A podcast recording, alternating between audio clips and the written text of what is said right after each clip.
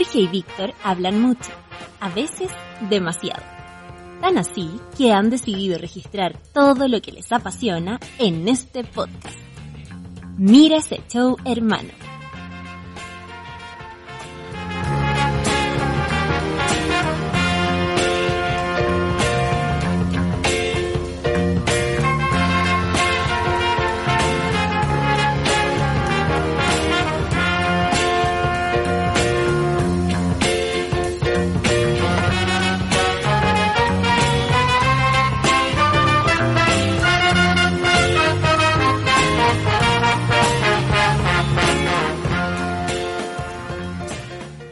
Amigo, ¿cómo está usted? Parece que lo, lo noto medio con la periwi. No, ya no, ya, amigo. Ah. Anduve, anduve con la pera, sí. ¿Sí? ¿Por qué ando con la pera? Sí, sí, porque andaba rondando el virus por aquí. No, pero yo, yo supe que, que su pareja se hizo el examen porque lo puso en una red social y que salió negativo. Sí, negativo. Así que todo tranquilo, todo bien. Usted como es de la población de riesgo se tiene que seguir cuidando. ¿De qué, weón? ¿Ve que no se puede hablar en serio con usted? ¿Cómo está, amigo? Bien, ¿y usted? Oiga, ¿y usted? ¿Le duró poco la... La libertad. ¿Le duró poco el- el- la libertad? Sí, ¿De nuevo en weón. cuarentena? Sí, weón, esta semana de nuevo en cuarentena, weón. La concha su madre. Ñuñoa cayó en cuarentena nuevamente. Como el meme ahora de Abe Simpson. Dejo el gorro. Entra, entra y sale. Sí, literal. En este caso salió y entró. Terrible, weón. No, mal. Pero bueno. No, pero para el consuelo suyo estamos todos en cuarentena. Estamos en cuarentena total en el, en el Gran Santiago. Sí, vos. Melipilla no, por ejemplo. Eh, no, algunas comunas no, no las, que, las más lejanas no. La- las comunas del Gran Santiago son las que están más unidas, las que están más Para que no pregunten igual la que gente. conforman el- la que conforman la gran metrópoli de Santiago, que no necesariamente son las comunas, no necesariamente son las comunas de una provincia, sino que también son de varias provincias. Cordillera, la. Eso, me gusta que Jorgito eh, me enseñe esta cosa. Así que, chiquillos, recuerden, si usted no sabe, si usted no sabe cuál es, eh, qué es lo que significa el Gran Santiago, cuál es la provincia de Santiago, usted puede preguntar, ¿sabe dónde? En dos cosas. Usted puede preguntar a mi, arroba mira ese show o directamente al gran geógrafo de mis amigos. El único geógrafo que tengo de amigos. El único jarebe que tenía amigo. Es verdad, Jorge es Dart-Jam en Twitter e Instagram. Recuerden que este es el capítulo número 47. 47, amigo. Oiga, Capítulo, un, capítulo, un capítulo donde tenemos invitados estelarísimos. Estelarísimos. oiga, ¿cómo, ¿cómo estuvo el día de la mamá, amigo, a, todo esto? ¿Cómo lo pasó? ¿Cómo Hablamos, hablamos ¿Cómo por pasó? videollamada con mi mamá, mi la- hermano y mi papá. La tía, la tía Isabel. Hablamos con mi madre, mi hermano y mi papá a través de videollamada. Y a mi madre le regalamos con mi hermano una torta de. Cuchuflis. Y me enteré no que... tiene ningún cuidado con su mamá, le man- mansa bomba de dulce que le manda. ¿Es mucho dulce eso? No, pero se demora mi mamá en comérselo. Ah, No, se lo come de a poquito. Se lo come, le convida a su papá. no, ¿No? no. Ayer sé que le comí un poco. Se la come ella sola. Sí, yo ya le había regalado una torta antes de un ex eh, de este programa de las de las tortas que salió del 11 ¿Ya? con un, un tuitero que hacía tortas y estuvo en ese programa. Eh, yo le pagué y él me hizo una torta para mi mamá, para su cumpleaños del año pasado. Ah, buena. Sí, y todo súper bien, todo muy bonito. ¿Y el suyo cómo estuvo, amigo? A lo lejos también. Bien, amigo, a lo lejos también, ella está en Valparaíso, no es, yo soy yo muy responsable, me he mantenido aquí en Valpo. Veo que salió toda la, la tracalada de hueones, se fue, están yendo para la costa. Hoy había, había saturación de vehículos, hoy día. Así que tracalá de hueones, por favor, quédense en Santiago. No se muevan, haga como yo. Sí, pues, me, le mandé, ¿sabe qué? Le mandé un desayuno a mi mamá. Le compré una, una cajita con cosas, con dulce, con pastelito, con tecito, café, cosas ricas para picar para el, para el desayuno. Ya. Se lo mandé con una, con una flor y un, una foto. Una Suya. foto mía, una foto mía con, con ella.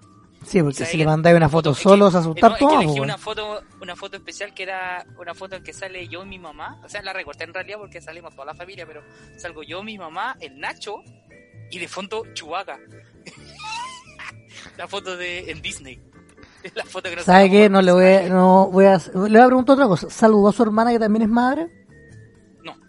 Pero, weón, ¿cómo No, pues si saludo a mi hermana, tengo que saludar a mis dos hermanas que son madres, a mi prima. Las- no, pero su saludas, no, weón, ya no te vayas al A mi extremo. No, si no te vayas al extremo, eso no No, no, existe. salu- no saludé a nadie más que a mi madre. Está bien. ¿Y usted saludó a otra persona? ¿No? Que son madres, sí, pues, weón. ¿A quién saludó? Saludos a amigas que son madres. Janis, por ejemplo, es madre que estuvo en la ira conmigo y ganó. Y ganó, weón. Ganó la... Qué bueno. Yo lo vi ahí, estuvo al pie del cañón, weón, haciendo barra a la tele, weón. Sí, pues. ¿Y cuándo la va a invitar al, al podcast? Cuando tengamos un tema acorde al que ella puede participar. Bueno. Porque si no, no vamos a traerla por traerla, no, no, no, pues, Recuerde, recuerde que también este. Mira, acá este se nos olvida. Este capítulo lo puede escuchar a través de Spotify, iBox, iTunes, eh, Google Podcast y todas esas mierdas que, donde hay audios. Y además, ¿Dónde hay podcast? exactamente, y eh, nos puede seguir a través de Mires Show en Twitter e Instagram y Mires Show Hermano a través de El Care Libro Facebook. El Facebook. Recuerde que vamos a tener, como dijimos, invitados estelarísimos. Ellos son de. Grandes mujeres hoy día vamos a hablar. Claro, personajes femeninos, también de las madres, porque fue el Día de la Madre hace un, hace un par de jornadas. de Y- la, de la- del cine, la televisión, de la ciencia ficción, del arte. Y usted, por ejemplo, también, si quiere, un- yo me pegué un pitutito por ese podcast también y escribí un pequeño tributo. ¿Sabe a quién? ¿A quién? A Marge Simpson, No me diga. mi personaje favorito De los Simpsons. de la familia Simpson. La más grande. Más que Homero, Lisa Boo. No, Oiga. aguante March, loco, aguante March, vieja. Ya, en resumen, entonces, estuvo bien regaloneada su, su señora madre. Sí, pues sí, sí, sí. Dentro de lo que se puede, claro. Ella me pidió que no, que no fuera para allá por, por el coronavirus. Sí, mi familia también me pidió que no me acercara para allá.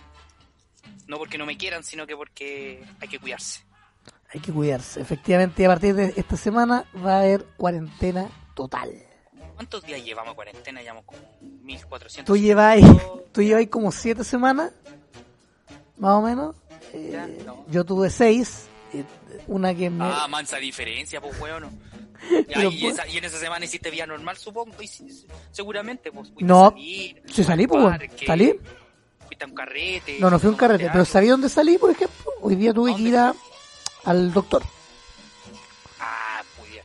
Le Eh, tocó la revisión. revisión técnica, efectivamente.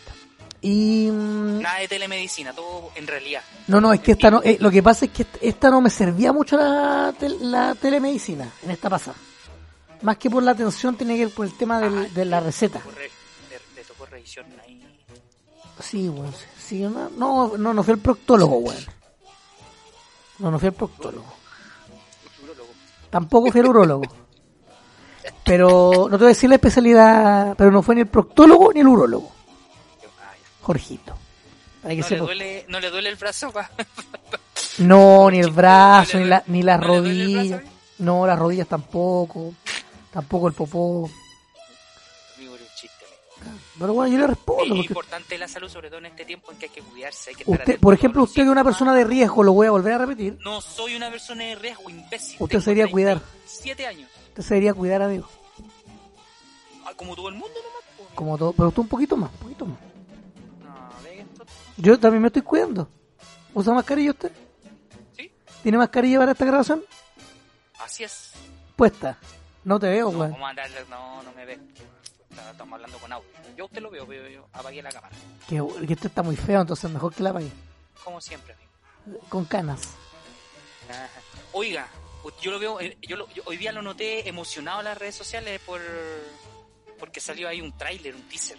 ¿Usted me puede decir de qué es lo que era? por El favor? trailer más esperado por, Por todo Chile. No, por todo Chile nomás. Sí, Latinoamérica no creo. Pero por todo Chile. Por el país futbolero. Por la familia, por la familia del fútbol. deportivo. País deportivo, la familia del fútbol. ¿Sabe por qué más? Por la ¿Qué tanta NFP. emoción? Por la NFP, Ah. por el Círculo de Periodistas Deportivos que lo premió en algún momento. Como el dirigente del siglo, ¿cómo? Como, como, un gran dirigente. Gustavo Huerta que hizo un libro de él. También lo, también lo esperó. Porque salió por fin la fecha de estreno y el tráiler No me diga, de la serie más esperada, El Presidente. el presidente. La vida del doctor, el grande, Sergio Elías Jadwe Jadwe. ¿Esta, ¿Esta serie por dónde va a salir? Por Amazon Prime a partir del 5 de junio. Yo, 5 de junio. yo voy a estar ahí, la- ahí la en gente primera línea con un re- pero esta serie la van a liberar al tiro o la van a hacer por semana? Yo creo que por semana. No sé, pero la voy a ver igual, weón. Eh, usted va a hacer vigilia Sí, yo voy a esperar hasta la alta hora de la madrugada cuando se estrene y la voy a ver. hasta que lo saben. Y va a hacer un review al podcast. Y vamos a conversarlo aquí en el podcast porque yo sé que usted también la va a ver por el morbo. Sí, yo también la voy a ver. No, pues, obviamente. Porque el, el doctor Sergio Jadwe robó dinero. Pero nos dio alegrías. Nos dio dos copas, dos copas. Dos copas. Bueno, con una me. Bueno, una fue el manso huevo, el carrete. Y la otra también. Weón, Esa fascinación que tenéis de lavar a Jadwe, weón. Y la otra, y la Weón, otra, zafado. ¿Cuál y la otra. noticia? No, no, la otra copa la estuve más trabajando. Centenario. No, pero es que la Centenario fue una fue épica porque el cente- le, inventaron una copa para que la ganara Argentina. Esa, esa idea no se me va a borrar nunca de la cabeza. Bueno, la cosa es que yo esa copa, esa copa yo tuve turno todos los partidos de Chile, todos, menos la semifinal. ¿Ya? Y la, y la, y la final la tuve que trabajar, pues haciendo como el minuto a minuto para el, para el medio en el que estaba en ese tiempo. Y tuve que, y bueno, Mire. la celebré ahí como en la radio, y buena, no pude ir con polero de Chile, imagínate. Era como, buena, ganó Chile, la weá. Chao. Y- fuiste a tomar. No, pero como vi a la vuelta de ese lugar, De llegué, a po, mi casita y me serví cerca. un trago Una, una piscolita, supongo.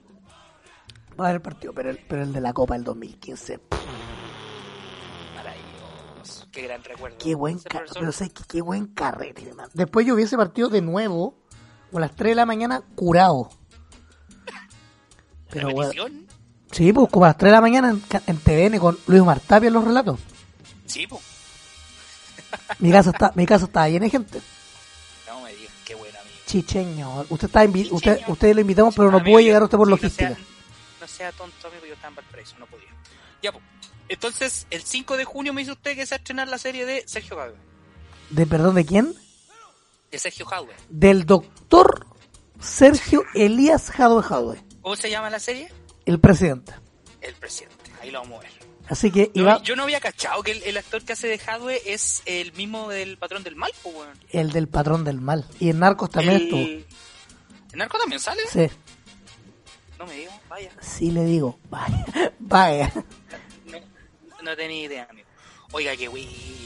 Qué maravilla. Es Por eso está emocionado usted. No, no- no- Estoy no- emocionada porque aguante el doctor, pues, aguante el doctor.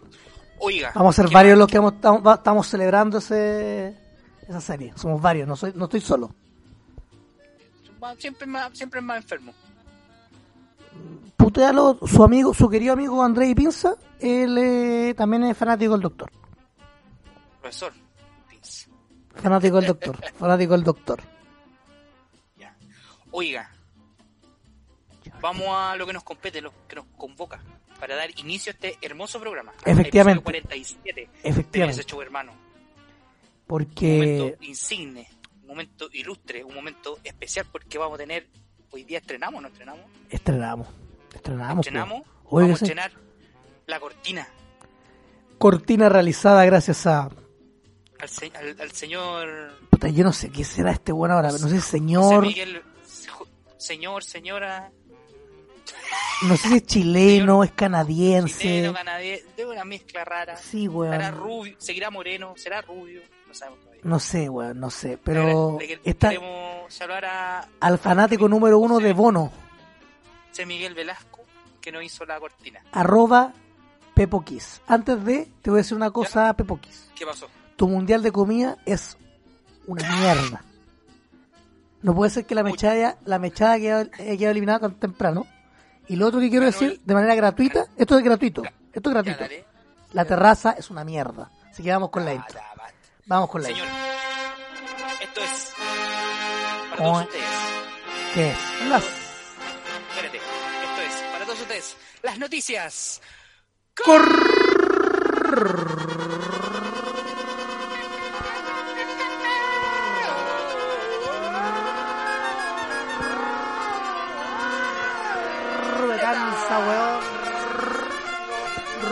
que nadie ve, las que nadie le gustan. La- Las más mierdas, las que le hace clic porque son cor... Puro clic. Está, está, está, está, está. Jorgito. Parte usted. Oiga, ¿sabe que yo el otro día mm, estaba viendo un reportaje? El día, eh, hace como tres días. Porque yo estoy encuentro el colmo. Hay unos, Oye, edifi- hay unos edificios ahí en... Voy a nombrar la calle. Diego de Velázquez, esquina Nueva Providencia. Ya. Que, donde antes había un Popeye, un McDonald's ahí por ahí. El Parera Micro también. Está el Mamut. La cosa es que hace varios años, este hay un edificio en, en, ese, en esa calle, esa intersección, que... un pasaje, ¿no? Ahí. Sí, como un pasaje. Ahí, ese, es Diego de Velázquez, pues, bueno, ese como pasaje. Ya. Y eh, hace un- varios años, hasta aquí se me cae el carnet, aquí en vivo hizo un reportaje Ya. Donde ese edificio se practicaba el trabajo ¿Qué? más antiguo del mundo. Carpintería. No la prostitución, weón. No me digas. Y este año, con el coronavirus, ¿Qué pasó? hubo un revival, pero más, más a nuestros tiempos, más a nuestra, a nuestra actualidad. No, nuestra, más que idiosincrasia, a nuestra actualidad. Ya. Cuéntame. Porque una persona que nos sigue en Chucha se dio el lujo de arrendar un departamento por la noche Sí. a un, Ya. a un, porque se dio el lujo de arrendar a una persona un departamento por una noche. ¿Sabes para qué? ¿Para que un joven celebrara su cumpleaños. No. Y este joven y siete personas más, es decir, ocho, carretearon en un departamento arrendado. Más que estas, estas personas no eran, ni- no eran de Providencia tampoco. Bueno, y que la zorra. Es un, report- es un reportaje que está en. Puta, yo lo vi en YouTube como de 24 horas y lo vi. Oiga, pero estos enfermos, ¿cómo hacen carrete? No, espérate, espérate que, weón, mira, carrete. salen, salen, los ven, salen sin mascarilla, weón. Ya. El weón está Como... como Un sector súper céntrico. po, como o sea, se pico, el weón está como el weón está como pico, indicando de que eran ocho nomás, de que está celebrando su cumpleaños, de que no hubo advertencia, porque fueron directamente al, al departamento y no No, pasaron. de advertencia ni nada, po, weón. Ahí llegan golpeando la puerta al suelo, weón. Esta noticia, esta noticia yo sé que tenía más que ver con el tema país, pero yo lo tiro como corneta porque pasa lo mismo que con lo Ponete que la hablamos con la semana pasada, actitudes, de, ¿sabe qué? De ahueonado, de estúpido, Actitudes de mierda. de, pero de mierda, hermano, de mierda. Oye, ¿cachaste que, a, a propósito de eso, ¿cachaste que la, la, la fiesta que hicieron en Maipú? Amigo, lo conversamos la semana pasada. Sí, es por eso, quiero retomar ese tema. Salió el- la sanción, la multa, ¿Cuánto es, amigo? 50 millones para el dueño del local. De multa. Ahí te la dejo. Yo creo que ese cabro. Yo creo que está bien. Bueno, de hecho, nuestra querida. No, no es tan querida, no, no es querida. La alcaldesa de esa comuna, doña su- Evelyn de- de Matei, su ah, ya, de su ex comuna. mi ex comuna, Evelyn Matei, más conocida también como, ¿sabes cómo quién? Como, He-Man. O, Ella, la que, o la que- o la que sale corriendo, la que trota. la corredora Matei, ella dijo que iba a llevar a esta persona al dueño o al que arrendó el departamento al servicio de impuestos internos, Ya, ¿y porque por está ejerciendo actividad comercial. Porque si estás arrendando para, para eventos, estás haciendo cosas comerciales. Ya, pero no estáis tirando, pero no estáis tirando una boleta por prestación de servicio. ¿En qué sentido? weón? No tengo idea, hermano, no, porque van a ver básicamente también, el- lo van a denunciar y toda la la justicia, pero lo que voy es que con el servicio de impuesto interno van a poder ver el estatus comercial del weón, pues. ¿Qué hace la persona ponte empresaria? Pues si no está haciendo, no, no está haciendo ile- ilegitimidad desde su, desde su profesión, o sea, desde su negocio, pues, a menos que sea cor- correo de propiedad, y ahí sí claramente hay un hay una falencia, pero no. No, o sea, ahí que deberían irse presos todos los hueones y mandarlo todo a la cana y chao, pagar la patente. Que saben todos los culeados. Basta ya. Basta ya. Oye, lo otro que quiero decir antes de la noticia corneta, por favor, compren, unas- le compré unas promos de pisco. Una maravilla, hermano. ¿A dónde tiene el dato? Eh, una que se llama La, la Barra, que compré unos Pedro Ya. Jiménez, como en 5 luquitas, 5 o 6 luquitas. Pedro Jiménez a 5 lucas. 5 o 6 lucas, sí. sí 6 parece. Y el próximo lunes, y el próximo lunes me llega la promo de las 6 botellas de pisco a 24.600 pesos. Bueno, obviamente no son todas mías, para que no va- Bueno, ¿y, te la vaya a tomar toda, weón? No lo sé, porque ¿cuánto irá a durar la cuarentena, amigo? No tengo idea. ¿Un mes más? Gracias por... Gracias, Jaime Chayalich. ¿Quieres que nos moramos, viejo culiao? Amigo, yo creo que la culpa no es de Mayalich. No, es de la gente, de la people. Un escalón, un escalón más arriba. De Tatán.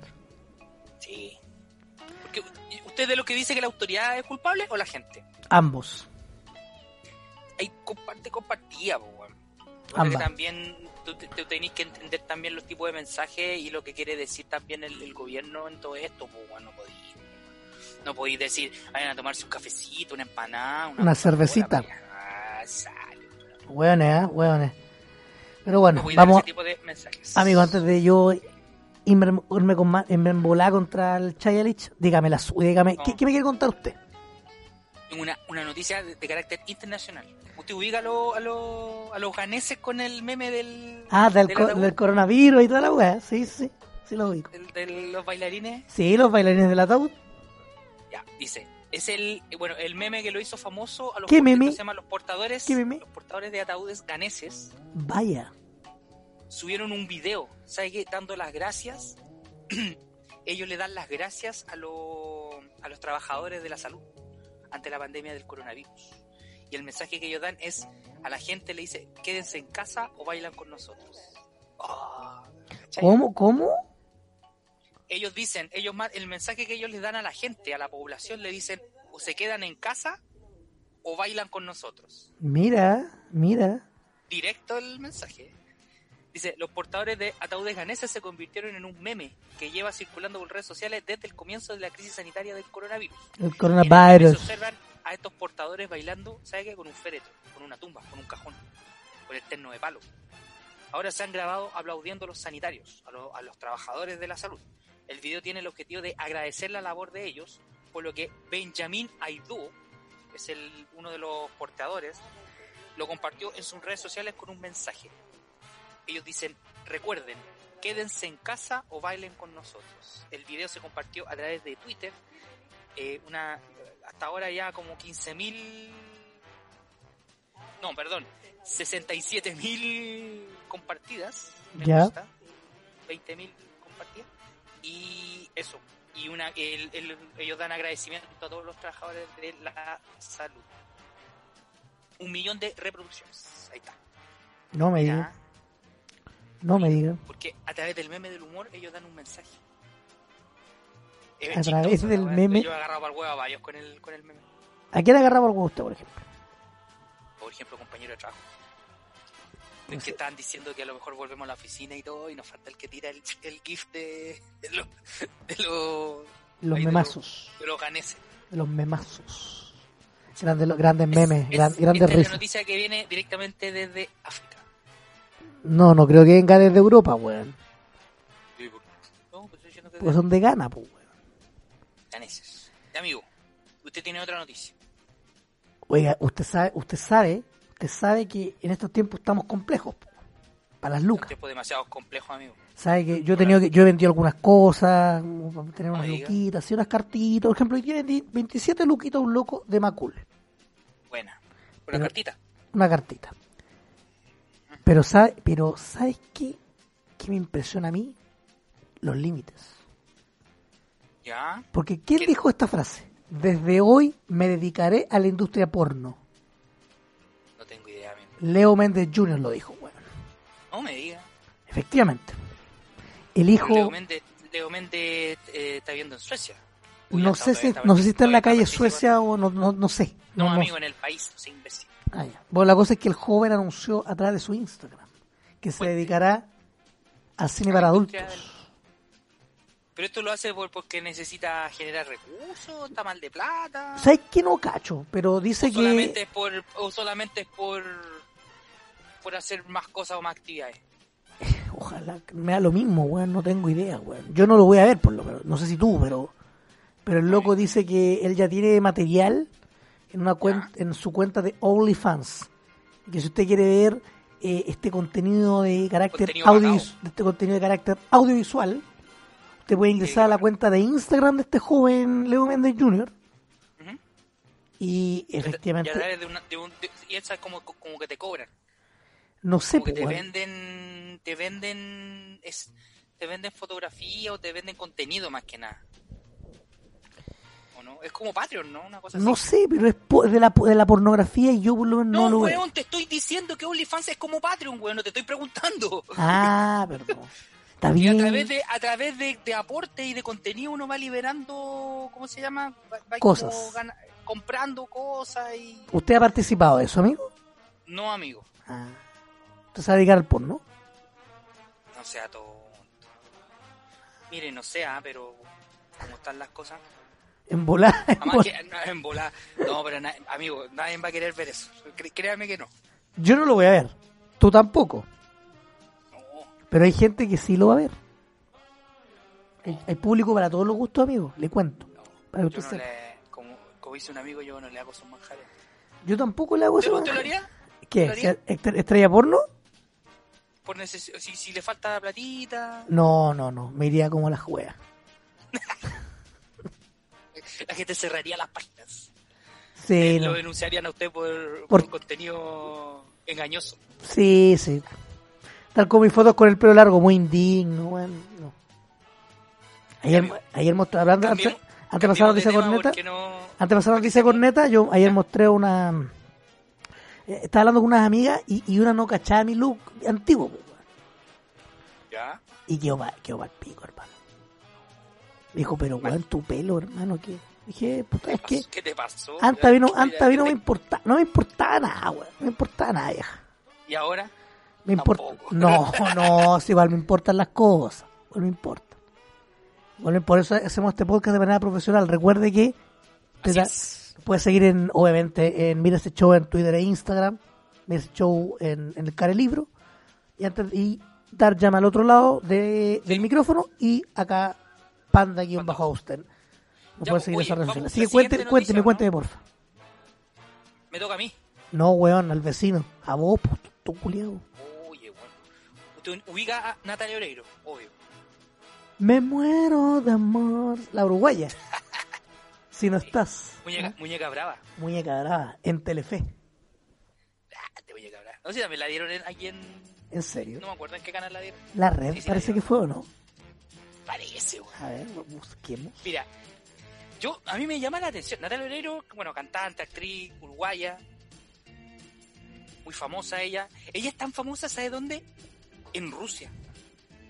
La cantante, en, esta cantante uruguaya en Rusia tiene una gran cantidad de seguidores, admiradores.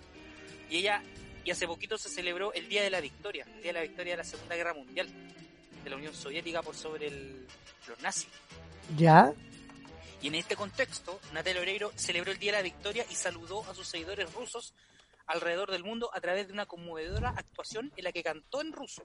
El video es emocionante. Dice que Natalia Oreiro debió suspender su función en Rusia por motivo de la emergencia sanitaria, pero no olvidó saludar hoy a sus seguidores en el país euroasiático, donde la uruguaya es sumamente reconocida. El video fue publicado por el Consejo Coordinador Mundial de Compatriotas Rusos Residentes en el extranjero y, y está aquí, aquí tengo el link para si podemos compartirlo después en nuestras redes. Él can- ella canta una canción con... Ya, Oye, la cagó. Bien ahí. Weón, no, no. Qué chucha, hermano. Ahí, hermano. Rarísimo todo. Oiga, la- esta canción fue compuesta por el ruso Bulat Okusaba ¿Ya? para la película Estación Bielorrusia de Andrei Smirnova el año 1970. Y la traducción del título de la canción se llama Necesitamos una victoria. Mire, no, Necesitamos... no, no voy a, no voy a entrar a cantar la canción porque es bastante larga, pero es una canción que conmemora la victoria soviética sobre los nazis. Mira, ¿ah? Ya, vaya, vaya. no tenía idea que Natalia Oreiro muy famosa en, en las tierras. Vladimir ni, Putin. ni- ni yo, weón, no tenía idea. Yo pensé que era full latina la, Yo tampoco. la Natalia Oreiro, pues, compadre. La rompe. La Natalia Oreiro, pues, compadre, compadre. ¿A usted le gustaba Natalia Oreiro, no? Me, ahí, por, por la década del 2000, amigo. es que, es que Natalia Oreiro era bien, pues bien Natalia Oreiro. Ya. Pero sabes que estoy Sí, buscando estoy- acá, estoy buscando acá en internet y y no estoy tan, no, por ejemplo acá en Wikipedia, que es una fuente de mierda, pero donde aparece, No, ¿Ah? me salen varios eh, portales, o sea, varios países donde la dieron, pero no aparece Chile, hermano. No, No. ¿Dónde la dieron Ya. en Chile? Si usted sabe, díganos, porque no estoy seguro que sea en la red. Yo sé que de Muñeca Brava la dieron en algún país, la dieron acá. Yo sé. Yo Estoy, no estoy casi seguro en un 85%. Ya, muy bien. Muy bien, Jorgito. Jorgito fanático. No, de la televisión, pues si me acuerdo de todas las weas que dieron. No sé si que es fanático de Natalia Oreiro. Fanático de Natalia Oreiro. No, la encuentro buena cantante, muy guapo. Anda ya. Pero no fanática así, no, no, no, no compraba los discos ni. No, ¿Usted conoce a alguien que haya comprado algún disco de Natalia Oreiro? no. Yo tampoco. Pero tenía un compañero que el weón se celebraba todas las canciones eh, en, en, en el recreo que era como de la hora de colación del, del colegio. Como de una a dos. ¿Ya? Y el weón bailaba y tiraba la, weón, echaba la talla, weón. Era, era muy cómico. Era un, Sí, porque ese me da paja bajar y me queda en la sala weyando, así tirando la talla. Me da Oiga, paja. amigo, ¿tiene, ¿tiene otra noticia Esta ahí? noticia eh, me da mucha pena, pero y no es corneta por el hecho de lo que ocurrió, sino que parte de lo que le dijeron a esta niña. Una, una joven eh, de origen estadounidense, ella tenía que hacer una tarea para la universidad, Ya, un trabajo. un trabajo. Y lo que pasa es que su padre, el padre de esta Ya. joven murió por el COVID. No. Y le pidió, obviamente, para pasar el luto y, y todo el tema de, de los días previos cuando se te muere un pariente Sí. o alguien cercano, eh, ella pidió si por favor podía retrasar la entrega del el trabajo. ¿Ya? Co- Cosa que. Y la profesora le dijo lo siguiente a través de mail. Intenta terminarlo a tiempo, sería mucho mejor. Me gustaría ser coherente con todos los estudiantes porque hay muchos que están pasando por momentos difíciles. Es decir, la profesora de esta alumna llamada Sage Kristen, o ¿Dónde esto? ¿Dónde pasó esto? esto pasó en Estados Unidos, en la Universidad de Maryland. Miserable la profe, weón. Mírala. ¿Sabe qué? Lo- digámoslo con todas sus letras. Vieja, culiada, esa weá no se hace. Esa no se hace. Entonces yo creo que más que corneta, el, el hecho de es la respuesta. Sí, Pues ella lo, que- ella lo tuiteó, ella lo tuiteó y, y, y le tuiteó a la cuenta de la universidad diciendo como simplemente le pedí a mi profesor unos días más de plazo para presentar el proyecto porque mi padre murió tras contraer COVID y esta es la respuesta que recibo hazlo mejor, tuiteó desde su cuenta después el día del funeral ella le la profesora le volvió a escribir ¿Ya? y le dice lo siguiente. Hola Sage, lo entiendo. Estamos empezando una nueva sección del curso hoy, así que te recomendaría mucho que asistieras y participaras en las reuniones de Zoom. Podría distraerte este temario que entrará en el examen 3. Cuídate. Ah, yo mando, le- le mando a la chucha. Qué poco, qué poca, qué poco humano. Yo voy a decir una cosa. Dígame. Oye, escucha, ándate a la chucha. Oye, Oye, escucha. ma- la, ma- nada que ver. Nada que ver, pues, weón. Oiga, le, le pasamos una Yo noticia sé que, más perdona, yo sé que garabateé mucho, pero es que esta noticia lo parecía.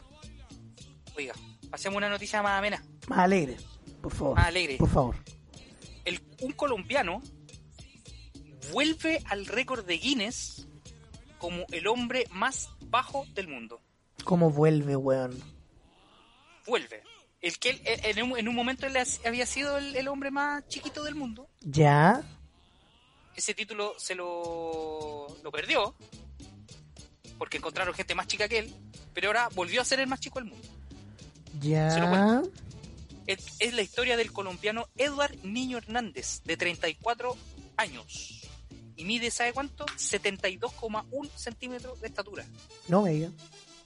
Él fue reconocido por segunda vez como el hombre de pipo más pequeño del mundo con movilidad, según anunció este martes el récord de Guinness de récords. El récord mundiales de Guinness. Niño, que no es un niño, tiene 34 años, recibió el nuevo certificado eh, de la representante de los récords Guinness en América Latina 10 años después de haberlo obtenido por primera vez. Usted se pregunta, ¿cómo pasó esto? Esto pasó porque el año, la primera vez que el Rex fue reconocido como pequeño el hombre más bajo del mundo fue el 13 de abril de 2010 cuando él tenía 24 años y medía 70,2 centímetros de altura. O sea, 2 centímetros menos que ahora.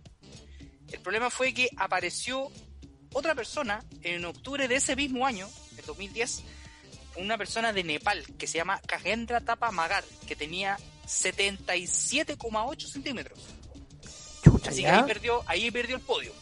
Claro, Y después de eso empezaron a aparecer otras personas más pequeñas.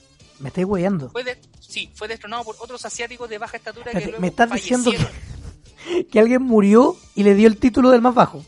Sí, po, empezaron a morir todas estas personas. No, pero bueno, eso es mucho. El, el- el- el premio, o sea, el, título es la persona viva más pequeña. la concha Entonces todas las personas que estaban antes fallecieron y 10 años después ahora niño vuelve a ser el, el- la persona más pequeña del mundo. Qué cómico, ¿eh? Así es. Desde que niño fue reconocido por con el récord por primera vez, su historia, el materneo del que ha sido víctima y la lucha de su familia para que reciba una buena atención médica son bien conocidas en Colombia. Mira, a pesar de... Lo que pasa es que la gente que tiene esta... que son chicos o enanos, algunos tienen enfermedades, son por enfermedades asociadas, ¿cachai? Entonces son como medio complicados de, en su tratamiento. ¿Cachai? Y eso. Así que es un- esto es un buen mensaje para que no se rindan. Siempre pueden ser los mejores del mundo en algo. ¿eh? Eso, efectivamente. Y a no perder la fe, la perseverancia. Y lo más importante, Nunca perder la fe. nunca perder la fe. Y hacer, y hacer, hacer amigos. ¿Mm? Lo más importante es hacer. eso. Y lo más importante es hacer amigos. Sí, está muy bien. Oiga, Jorgito, que quiero aprovechar de, bueno, ya terminamos la noticia con esta, quiero aprovechar de saludar y de felicitar a las enfermeras porque estuvieron de día, el día martes pasado. Así que fue el día de la mamá el domingo y el día martes fue el día de la enfermera. Así que yo le mando un saludo a Claudia, a mi- a- a- que está, que estuvo de día de la enfermera. Y a todas las enfermeras también que nos escuchan en este maravilloso podcast. ok. eh, ¿Te conoce alguna enfermera? Enfermera de verdad, pues, weón. No, no personas que se, no mujeres que se han vestido de enfermera, ¿eso quiere decir? no, No, no. Demasiada imaginación, ¿no? Eh, sí, pues sí, conozco una, pues, de hecho, la- tú también la conoces. Dalí. Sí, ella es enfermera. Buena, buena. Ella es enfermera. Ya. Tu, tu polola también la conozco no por saca. Ella también es enfermera. Obvio. Amigo, Así que eso. Oiga, pongámonos usted serios. me dice, pongámonos serio. Porque hay que hablar y presentar a los invitados que tenemos ahora. Ya, esas fueron entonces las noticias con neta de la semana. Con la introducción de Pepo. Con neta, súper mala. Y agradecerle al Pepo por la, la intro que se mandó y la escuché como 20 veces y las 20 veces me cagué la risa. Desde Canadá, weón. Se la jugó el, el negro ahí. Bien. Pero ahora es un mensaje serio, pues, weón. Esto es un- esto es lo- ahora viene la parte seria del capítulo. Pues ya hablamos. ¿Cuándo hemos sido, cuándo hemos sido serios, weón? No, pero en serio, en serio. Sí, realmente esto es de lo serio. Panda hablando en serio son, Panda hablando en serio son dos weas que no van. Sí, pero bueno.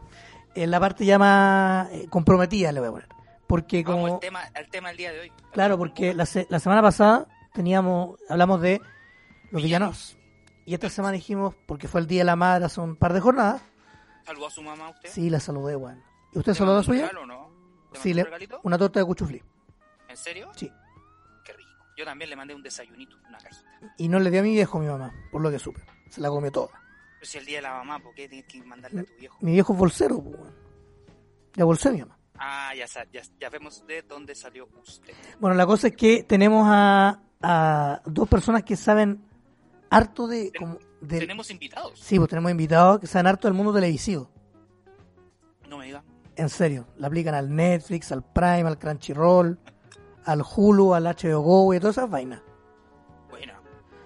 Al, Eh, HBO Max. que a la- viene ahora. no sé, sí, yo creo que es un canal. Así que yo creo que es, No, es bueno presentar esto de sus nombres. A nuestros amigos. Sí. Sí, una persona que la escuchamos siempre toda la semana en este podcast.